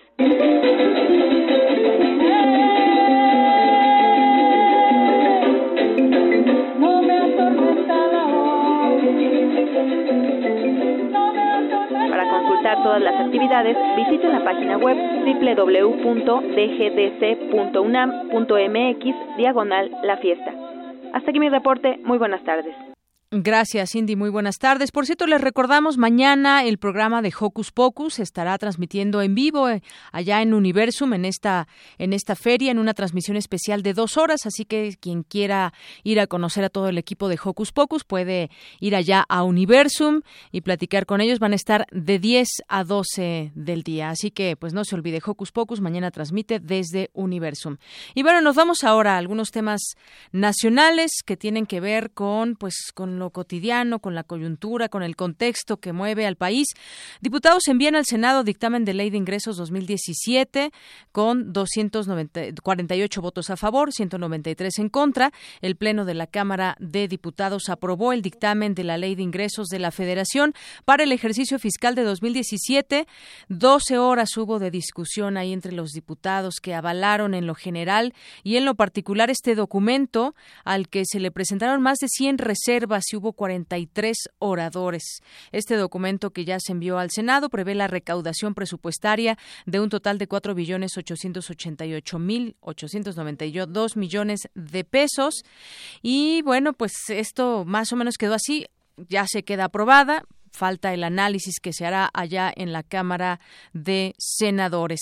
Y bueno, por otra parte, por otra parte también ejecutan a regidor en el Estado de México. Fue a Genaro González Hernández, quien se desempeñaba como octavo regidor del Ayuntamiento de Sultepec. Fue ejecutado anoche en ese municipio del sur del Estado de México, de acuerdo con fuentes de la Comisión Estatal de Seguridad del Cuerpo del Perredista. Fue localizado en un camino de terracería junto al de uno de sus familiares en la localidad de Santa Cruz Tejal los reportes policiales señalan que ambos cadáveres presentaban impactos de bala. Iba con este acompañante. Y bueno, Seguimos con el tema de Duarte también, porque eh, pues se conoce también que pese a que la familia pues no tiene ni no tiene vela en el entierro, digamos su familia cercana, como pudiéramos pudieran ser sus hijos o su esposa, pues ellos no tienen orden de aprehensión, no son perseguidos, pero pues los hijos del gobernador con licencia de Veracruz Javier Duarte no se han presentado a la escuela a la que normalmente acuden. Desde que el PRI no ganó la gubernatura, el exmandatario empezó a disminuir su presencia en la casa Veracruz hasta dejar de asistir.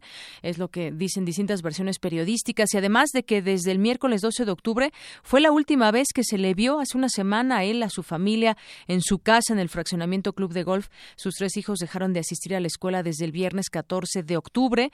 Asimismo, su esposa, familiares más cercanos dejaron de tener sus actividades habituales.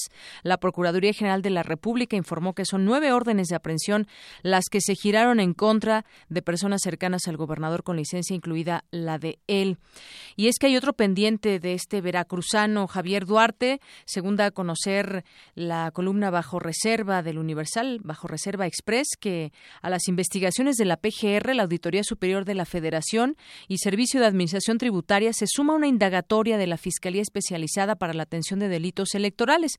Y es que dice esta columna, nos explican que existe la presunción de que el hoy gobernador con licencia y prófugo de la justicia puso toda clase de obstáculos para el Instituto Electoral de Veracruz, al que dejó de enviar los recursos económicos para su funcionamiento, como el pago de salarios y servicios básicos. La estrategia del exmandatario estaba encaminada a apretarle el cuello al órgano electoral local y evitar la llegada de un partido de oposición a la gubernatura, que al final perdió el PRI en las pasadas elecciones del 5 de junio. Eso es lo que lo que se publica al respecto de este de este tema y hoy se mm, da a conocer a través de El País este importante diario español un tema que tiene que ver con los Zetas, los Zetas al descubierto y sus operaciones en Europa.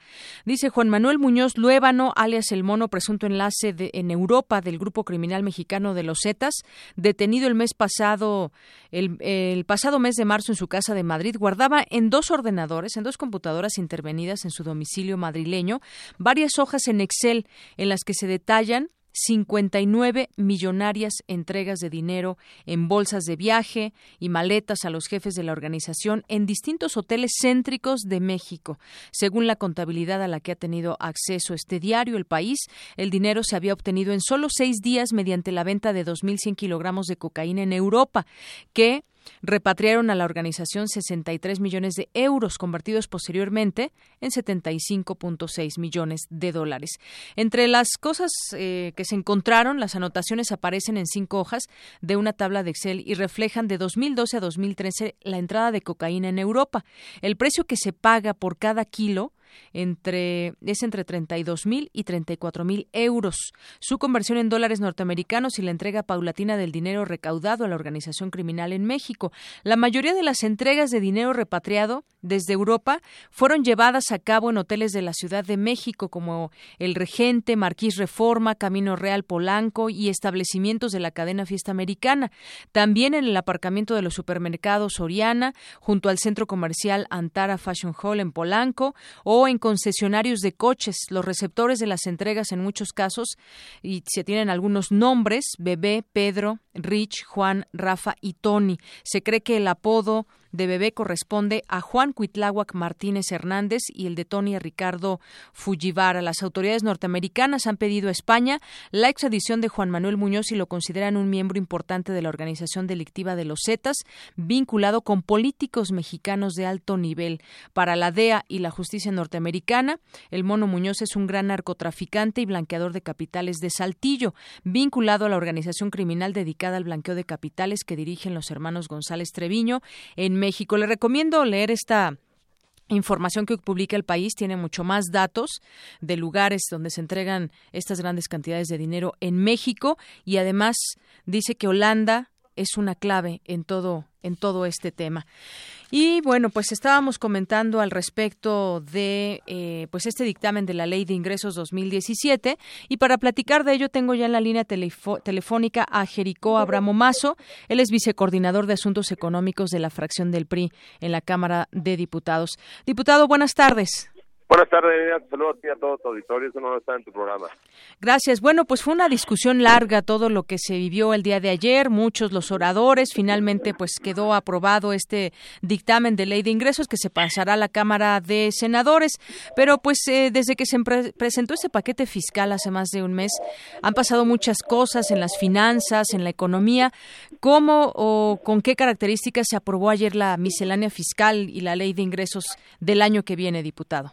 Bueno, pues eh, con una gran mayoría de los votos de todos los grupos parlamentarios, una ley de ingresos responsable un paquete económico que garantiza certidumbre en los mercados nacionales e internacionales, un, una ley de ingresos que demuestra que en México estamos haciendo las cosas bien, que eh, no tendrá nuevos impuestos, no tiene nuevos impuestos, ni hay incremento a ningún impuesto los existentes en todas las leyes mexicanas, y es algo que hay que reconocer y hay que destacar que esta es una ley de, eh, de ingresos que garantiza cerca de cuatro billones ochocientos ochenta y dos mil millones de pesos de ingresos que se logra eh, eh, en base al, al, al, trabajo de minucioso del, de la Comisión de Hacienda se logra proyectar 51 mil millones de pesos más de ingresos a raíz del tipo de cambio a raíz de mejoras en la recaudación tributaria y también al incremento de producción en barriles de petróleo diarios, son 19 mil millones,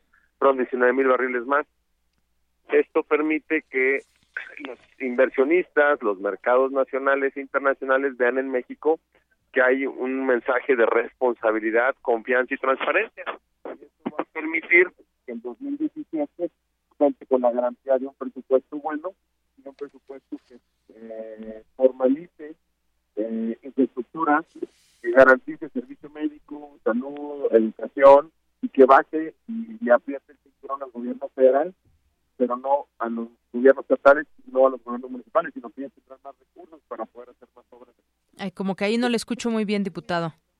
Se, se, construirá un presupuesto mejor para estados y municipios que tendrán entre un 4 hasta un 8% más de, de participaciones federales y el que hace aquí el recorte es el gobierno federal.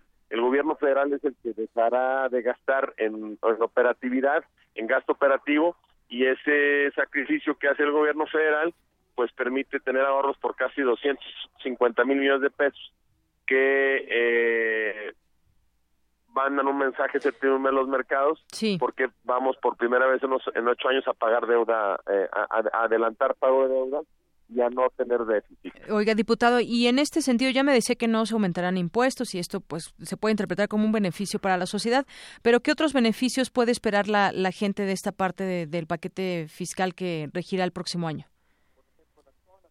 Ah, no le escucho, diputado. Bueno. Ahí bueno, le escucho bien. Sí, adelante. ¿Ya me escuchan? Sí.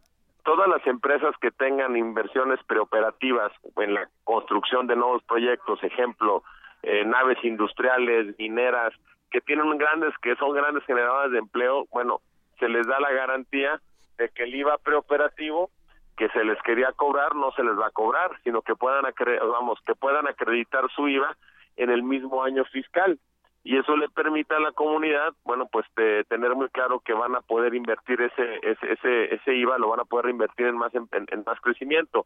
Otra es todas las eh, asociaciones civiles que hacen servicio comunitario, atienden a niños con cáncer, a personas con leucemia, a personas con alguna discapacidad, el banco de alimentos, que tienen una gran preocupación por las revisiones que iba a hacer el sistema de tributaria, pues van a seguir siendo revisados, pero no no solamente tendrán tres meses para poder presentar su, res, su reporte de resultados, sino puedan tener hasta un año. Y, eh, por ejemplo, eh, áreas como el Monte de Piedad, eh, que toda la vida han hecho un servicio social y que han apoyado a la comunidad, eh, o muchas otras eh, asociaciones so sociales altruistas, bueno, ya tenían una gran preocupación que pudieran quitársele su patrimonio en caso de cualquier tema de, de reincorporación de recursos, bueno, solamente si hay algún mal manejo, solamente se irá sobre su patrimonio sí. eh, donado, no sobre el patrimonio propio. Bien. Es algo que nos da garantías. Bien. Otra cosa ¿Sí? es eh, eh, que se va a invertir el 2.5% de la inversión en materia de minería, se aportará para mejoramiento de infraestructura en aquellos municipios y estados donde hay producción minera o de energéticos. Otra cosa, se, hay, se hace una nueva deducibilidad de los autos de los autos eh, eléctricos. Era una buena deducibilidad. Bueno, eh, prácticamente esta eh, esta miscelánea y la ley de ingresos, el paquete fiscal quedó prácticamente pues como la propuso el gobierno. En este sentido, no habrá entonces sorpresas, aumentos en los impuestos ni nada de eso. no las hay, hay garantías, hay fortalezas. Bien. Hay garantías, hay fortalezas para la economía nacional. Hay un tipo de cambio este, muy transparente que se saca en base a los estudios que nos da Banco de México eh, y Banamex. Y bueno, pues México está haciendo lo correcto. En momentos de crisis macroeconómica y de tormenta mundial en materia macroeconómica, México está haciendo lo que le toca hacer. Eh, está haciendo una economía muy responsable y este es un, este es un mensaje muy bueno para el, para que siga creciendo en un estimado entre 2.5 y 3% y Bien. siga generando empleos. Muy bien. Bueno, pues diputado, muchas gracias por esos minutos con Prisma RU aquí en Radio UNAM. Gracias. Hasta luego. Buenas tardes. Jerico Abramo Mazo, vicecoordinador de Asuntos Económicos de la fracción de PRI en la Cámara de Diputados. 2 con 33.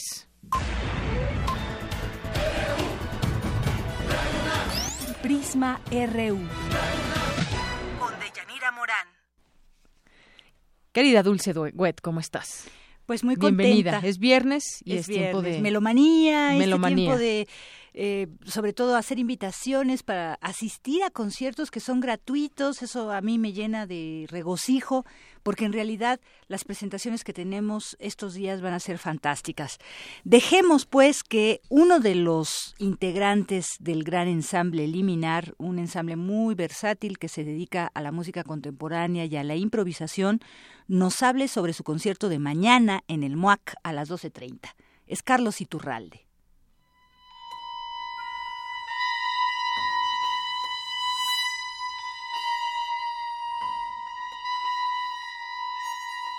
Hola, ¿qué tal? Auditorio de Prisma RU, eh, la sección Melomanía. Mi nombre es Carlos Iturralde y trabajo con el ensamble Liminar. Soy cofundador, eh, hago partes electrónicas, a veces guitarra con ellos.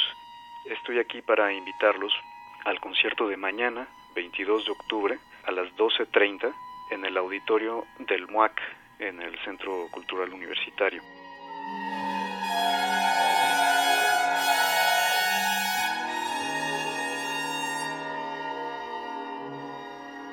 Es un concierto bastante especial para nosotros. Tenemos mucho tiempo gestionando y preparando este concierto que consta de obras muy interesantes de Horacio Radulescu, que es como el compositor, digamos, homenajeado, por así decirlo, porque además sus obras se tocan muy poco. Tenemos dos obras de él, Das Andre para viola y Sensual Sky para ensamble y Sound Icon, que es básicamente un piano con cuerdas frotadas. También hay una obra de James Tenney, Voices, en su versión para ensamble y sistema de delay. Y al último, pero también uno de nuestros compositores favoritos, Yanis Xenakis, y su obra Cantos. Nos gusta mucho el programa de entrada por el vínculo que hay entre los compositores, por ser compositores con una personalidad bastante fuerte, compositores que estaban ceñidos a la idea de la composición algorítmica, algunos de manera más estricta que otros, y de menos dos de ellos, Radulescu y Teni, ceñidos también a la idea del espectralismo, pero, pero fuera del grupo de Murael y de Grisey, son como unos renegados más bien de esta idea del espectralismo.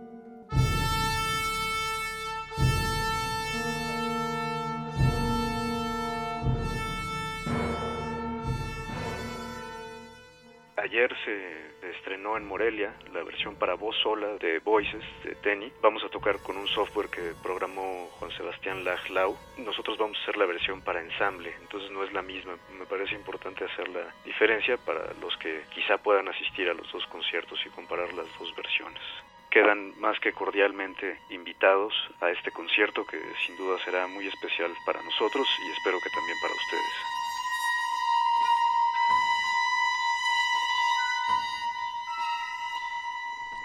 Eh, bueno, pues ahora tenemos, esto fue del ensamble Liminar, que si bien, como tú sabías, la Dirección de Música de la UNAM se ligó al MUAC y en alguna medida ha tenido, col- eh, digamos, este, colaboraciones tanto con el Cervantino como con el Foro de Música Nueva que se resiste a terminar.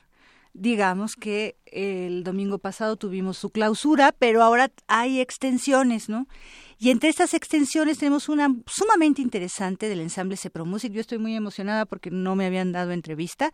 Entonces, tres integrantes, una violonchelista, la única, Roxana Mendoza, y dos clarinetistas, Diego Cajas y Luis Mora, nos hacen una divertida, de- de alguna forma, invitación entre los tres, hablándonos de qué se va a presentar en el mismo lugar, pero el domingo a la una, en el MUAC.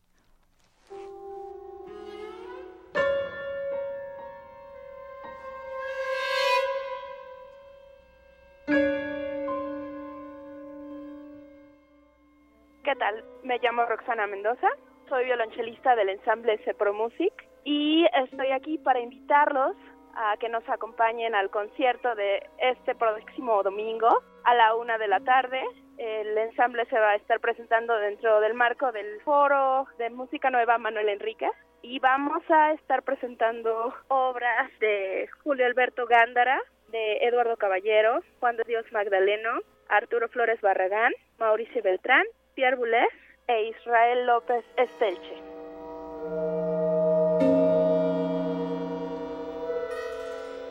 En el caso de la obra de Eduardo Caballero, contamos con la presencia de eh, una saxofonista, es un cuarteto, saxofón, corno francés, violín y violonchelo.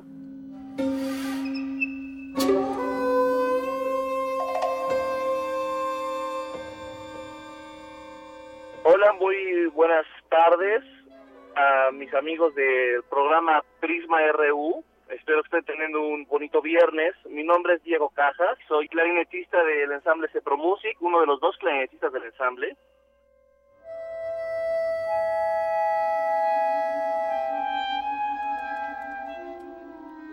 Y bueno, les queremos hacer una cordial bienvenida en nombre del maestro José Luis y de todos mis compañeros a que vengan a nuestro tercer concierto en el Foro de Música Nueva Manuel Enríquez. El Cepro Music participa con varias actividades en el Foro de Música Nueva. Este año tuvimos la gran fortuna de participar primero con el compositor y improvisador John Butcher en el Teatro Alameda, donde trabajamos los aspectos de improvisación, una obra bastante larga, y después hicimos la presentación en México, en el Festival Cervantino, de una obra con el Scottish Dance Theatre que se llama Velvet Petal, de danza y música contemporánea y fotografía aquí en, en la Ciudad de México. Ahora, para este tercer concierto, cada año el foro nos asigna obras que el comité de selección nos manda para que preparemos. Para nosotros siempre es un gusto encontrar compositores nuevos, unos jóvenes. Son siete obras, casi en todas hay clarinete. En una muy especial que ya el maestro Luis Mora tendrá la oportunidad de platicarles, es realmente un concertante para clarinete bajo. Cuatro obras con clarinete soprano, muy interesantes todas, muy distintas entre ellas, unas de mucho virtuosismo, de una escritura muy tradicional, otras en las que se exploran muchísimo las técnicas extendidas, la microtonalidad en los instrumentos. La verdad estamos muy contentos de trabajar estas obras porque están fantásticas y estamos muy contentos también de poder mostrar al público cómo ha trabajado con los compositores.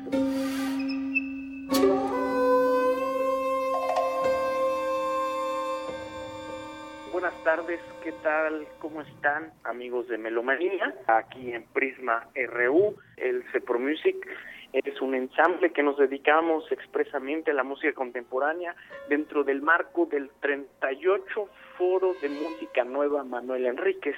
Quiero mencionar que México es pionero, son 38 años, es un largo camino que ha recorrido nuestro país para darle un espacio año con año, no solamente a los compositores mexicanos, el Foro de Música Nueva ha traspasado fronteras, nosotros presentaremos la obra Trayecto Líquido del compositor Israel López Estelche, la obra de Juan de Dios Magdaleno es una obra muy, muy elaborada, hace una comunión entre las técnicas extendidas, entre los efectos y entre las capacidades del instrumento, en este caso el clarinete bajo, que lo empuja a un gran virtuosismo. He tenido que estar preparando largo tiempo esta obra, he estudiado mucho, he trabajado mucho, he investigado mucho, es una obra muy, muy bien lograda. Y bueno, pues les hago la invitación a que nos acompañen al concierto el próximo domingo en dos días a la una de la tarde en el MUAC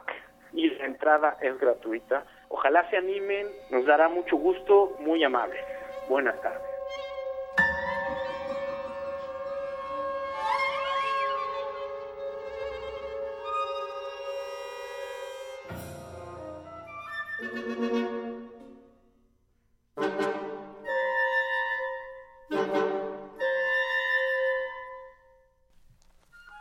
Aquí estamos escuchando ahora Pentamúsica después de la invitación de los maestros de Cepromusic, Luis Mora, el último clarinetista bajo que nos habló de su especial eh, participación con la obra de Juan de Dios Magdaleno.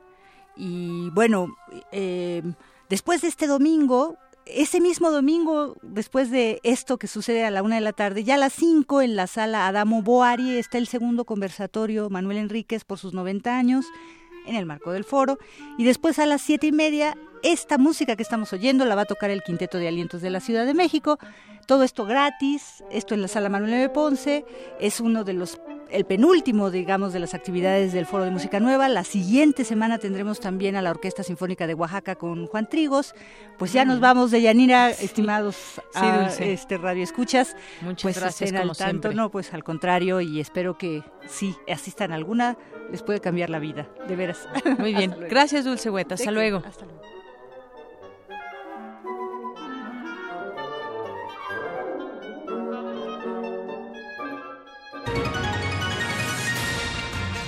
Global.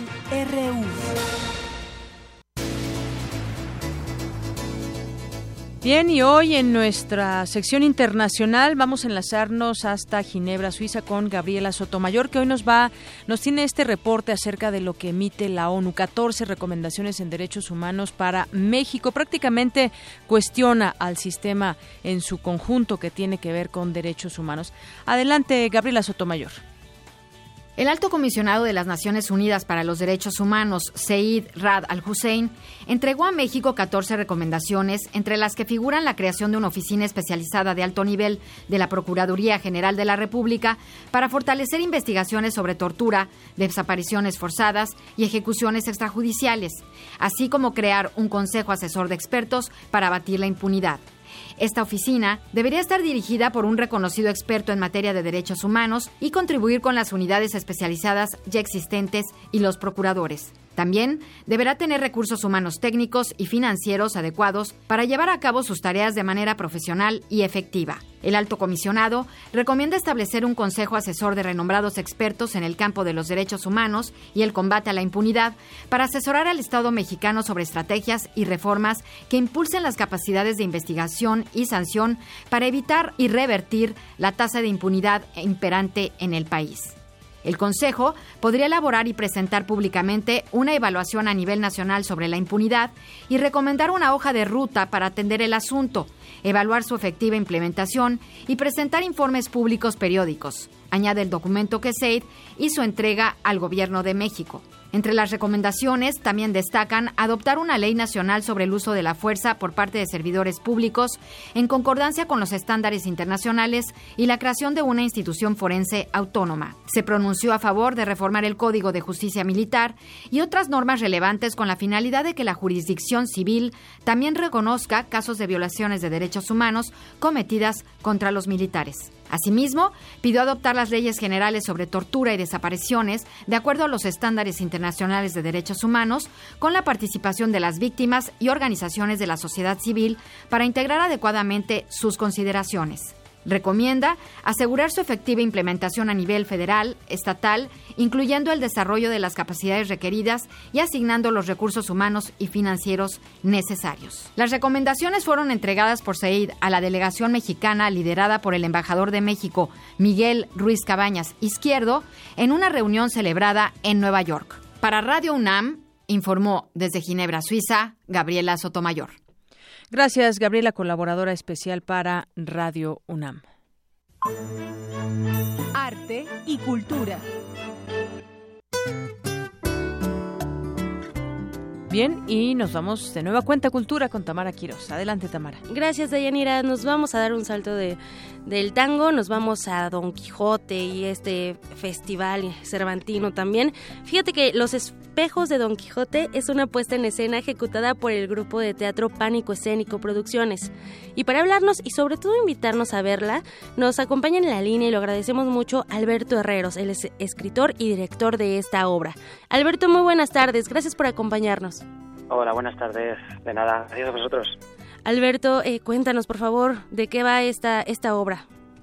Pues nada, es eh, un episodio que vivió Cervantes ya con 50 años en la cárcel real de Sevilla. Le detienen, cuando él era recaudador de impuestos, por todo el sur de España, le detienen acusándole de haber robado los impuestos del rey, un tema muy actual.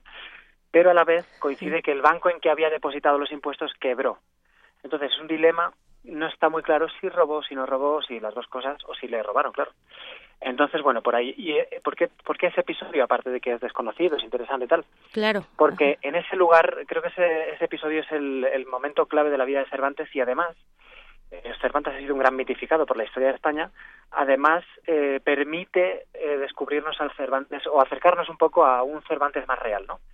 Ahí es donde él además descubre el Quijote, eso está documentado, y donde él da el gran salto al superescritor que, que ha pasado a la historia, como el más grande en lengua española, inventor de la novela, ta, ta, ta, descubre al personaje Quijote, descubre su gran novela y además cambia de vida, porque eso, eh, eh, el propio Quijote le permitió dar un salto y, y cambiar. ¿Por qué, por qué cambio de vida y, y desde dónde lo, lo, enfocamos?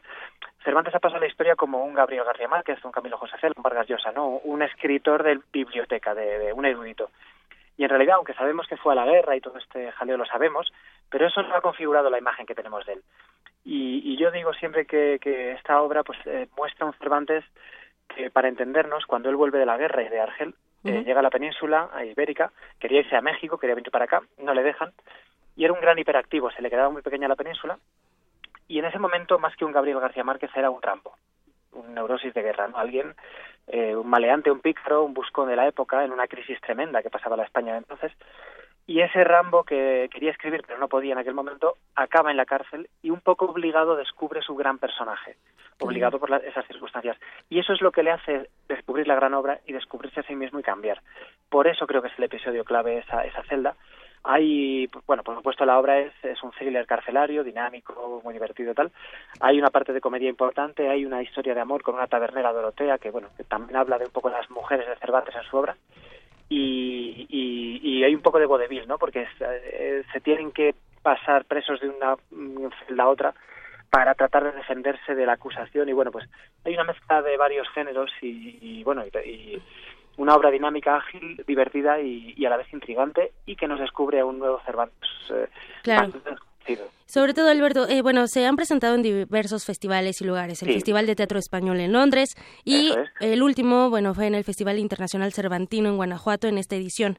Ahora, aquí en México, eh, ¿dónde se van a presentar y cuándo? Por favor, si nos haces la invitación. Sí. Claro, sí, hemos estado, como dices, en Londres, Miami, ahora estuvimos en León y Guanajuato con, la verdad, que gran éxito del público fantástico, y ahora estamos en, eh, Ciudad de México, en el Teatro Julio Castillo de Limba, en el Centro Cultural El Bosque, eh, hoy, el día 21, a las 8 de la tarde, a las 20, mañana, día 22, a las 19 horas, y el domingo 23 a las 18 horas. Muy bien, en el Teatro Julio Castillo del Centro Cultural del Bosque, viernes, sábado y domingo con 50% de descuento estudiantes INAPAM. Eso es. Y bueno, entonces ya, ya quedó la, la invitación. Alberto Herreros, mucho éxito y pues iremos a ver este enfrentamiento dialéctico. Gracias. Muchas gracias. Saludos. Y bueno, Deyanira, pues nada más recordarles, Hocus Pocus van a estar mañana en Universum, así que aprovechen para ir a la Feria de las Ciencias y las Humanidades. Les deseo un excelente fin de semana. Gracias, Tamara. Bueno, pues nos vamos ahora contigo, Eric Morales, ya cerrando este programa de viernes. Que por cierto te vamos a dejar una tarea. Sí, no, Gracias. Ah, muy bien. Ya te escuchamos. pues iniciamos con una noticia muy especial porque el equipo de Radionam va en primer lugar de la Liga de la Alberca Olímpica, una liga muy competitiva de la zona. Y quiero comentarte que nuestros compañeros trabajadores y, y reporteros de aquí de, nuestra estación eh, participan en esta en este torneo y van en primer lugar cosa que pues nos llena de, orgullo a todos los que colaboramos con Radio UNAM te doy algunos nombres de los de los que participan. Está nuestro director Renato Dávalos también su hijo eh, Juan Sánchez Brito eh, también está jefe de, información. Rafael Arce también jefe de producción. Está Gabriel García Francisco Chamorro el ingeniero Fernando Oscar de Jerónimo Arturo González Toto Brito, Raúl Díaz y el buen Robert. Así que pues muchas felicidades a todos ellos porque pues están poniendo el nombre de Radionam muy muy muy en alto en esta liga de la alberca olímpica. Y bueno, pues en otra información, este domingo se correrá el Gran Premio de Estados Unidos de la Fórmula 1, donde el alemán Nico Rosberg buscará obtener una victoria para acercarse al título del campeonato de pilotos. En segundo lugar de la clasificación de constructores se encuentra el inglés Lewis Hamilton, y por su parte el mexicano Sergio Pérez buscará hacer una buena carrera durante las 56 vueltas del circuito de Austin, el cual además tiene 20 curvas y mide 5.5 kilómetros de longitud. Checo está en la octava posición con 80 puntos e intentará afianzarse como el piloto más destacado de la escudería Force India. En tanto, Esteban Gutiérrez del equipo Haas buscará sumar sus primeros puntos de la temporada. De Yanira, la información deportiva, nos escuchamos el lunes. Claro que sí. Eric, buenas tardes. Y nos vamos al resumen, bueno, la, la información de última hora con Virginia, Virginia Sánchez. Adelante, Vicky. ¿Qué tal de Yanira y Auditorio? Después de dos años prófugo, fue detenido Felipe Flores, ex jefe de la policía de Iguala, vinculado a la desaparición de los 43 estudiantes normalistas de Ayotzinapa. En conferencia de prensa, Renato Sales Heredia, comisionado nacional de seguridad, dio detalles del operativo que llevó su captura. Las dependencias integrantes del Gabinete de Seguridad desarrollaron por varios meses trabajos de investigación sustentados en el análisis de redes de vínculos y trabajos de gabinete que permitieron ubicar el lugar en el que se encontraba este presunto responsable. Una vez confirmado su paradero, se implementó un operativo en Iguala de la Independencia Guerrero por elementos de la Policía Federal, así como personal del Centro de Investigación y Seguridad Nacional, con el apoyo de la Procuraduría General de la República, la Secretaría de la Defensa Nacional y la Secretaría de Marina. El ahora detenido será puesto a disposición ante la autoridad que lo requiera, quien determinará su situación jurídica.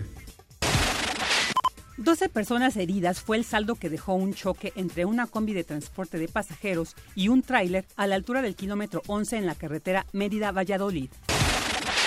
En temas internacionales, cientos de pasajeros fueron evacuados del aeropuerto londinense London City Airport debido a una alarma de incendios. Hasta el momento continúan las investigaciones ya que no se ha detectado algún incendio en la terminal. Twitter, Spotify y Netflix han paralizado sus funciones en algunos países, luego de un ataque de denegación de servicio o D2 registrado hace unas horas. El candidato republicano a la presidencia de Estados Unidos, Donald Trump, aseguró en un mitin en Carolina del Norte que gastará 100 millones de dólares de su propio dinero para el cierre de su campaña. Esta es la información hasta el momento. Buenas tardes. Gracias, Vicky. Muy buenas tardes. Y bueno, finalmente, por ahí en una entrevista que le hacen en Canal 40 al presidente Peña Nieto, reconoce que fue una decisión acelerada el haber invitado a Trump a México, que no midió y no sé cuántas cosas. Y bueno, pues también en todo esto López ahora dice no manchen, váyanse al carajo y escribió un Twitter que dice Salinas apoyó a Bush en campaña y Calderón a McCain. Ahora juntos con Claudio X y sus achichincles dicen que soy como Trump. No manchen. Ya lo escuchábamos hace rato. Gracias, Vicky. Gracias. Es viernes y está con nosotros José Luis Tula. Tú las traes, tú las pones, tú las tocas, tú las recomiendas, tú las dices. Adelante, José Luis Tula, ¿cómo estás? Buenas tardes.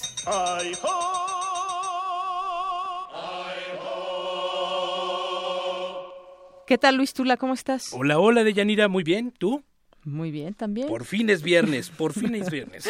bueno, entremos en materia. Hoy cumpliría años la señora Úrsula Hilaria Celia Caridad de la Santísima Trinidad Cruz Alfonso, más conocida como Celia Cruz. Así que, en honor a nuestro clásicamente actual, escucharemos en voz de la reina rumba Drume Negrita, del compositor cubano Eliseo Grenet. Arrancamos el fin de semana, disfruten al máximo el hoy y el ahora. Con esto nos despedimos. Gracias, Tula. Y gracias a todo el equipo. Y nos escuchamos el próximo lunes.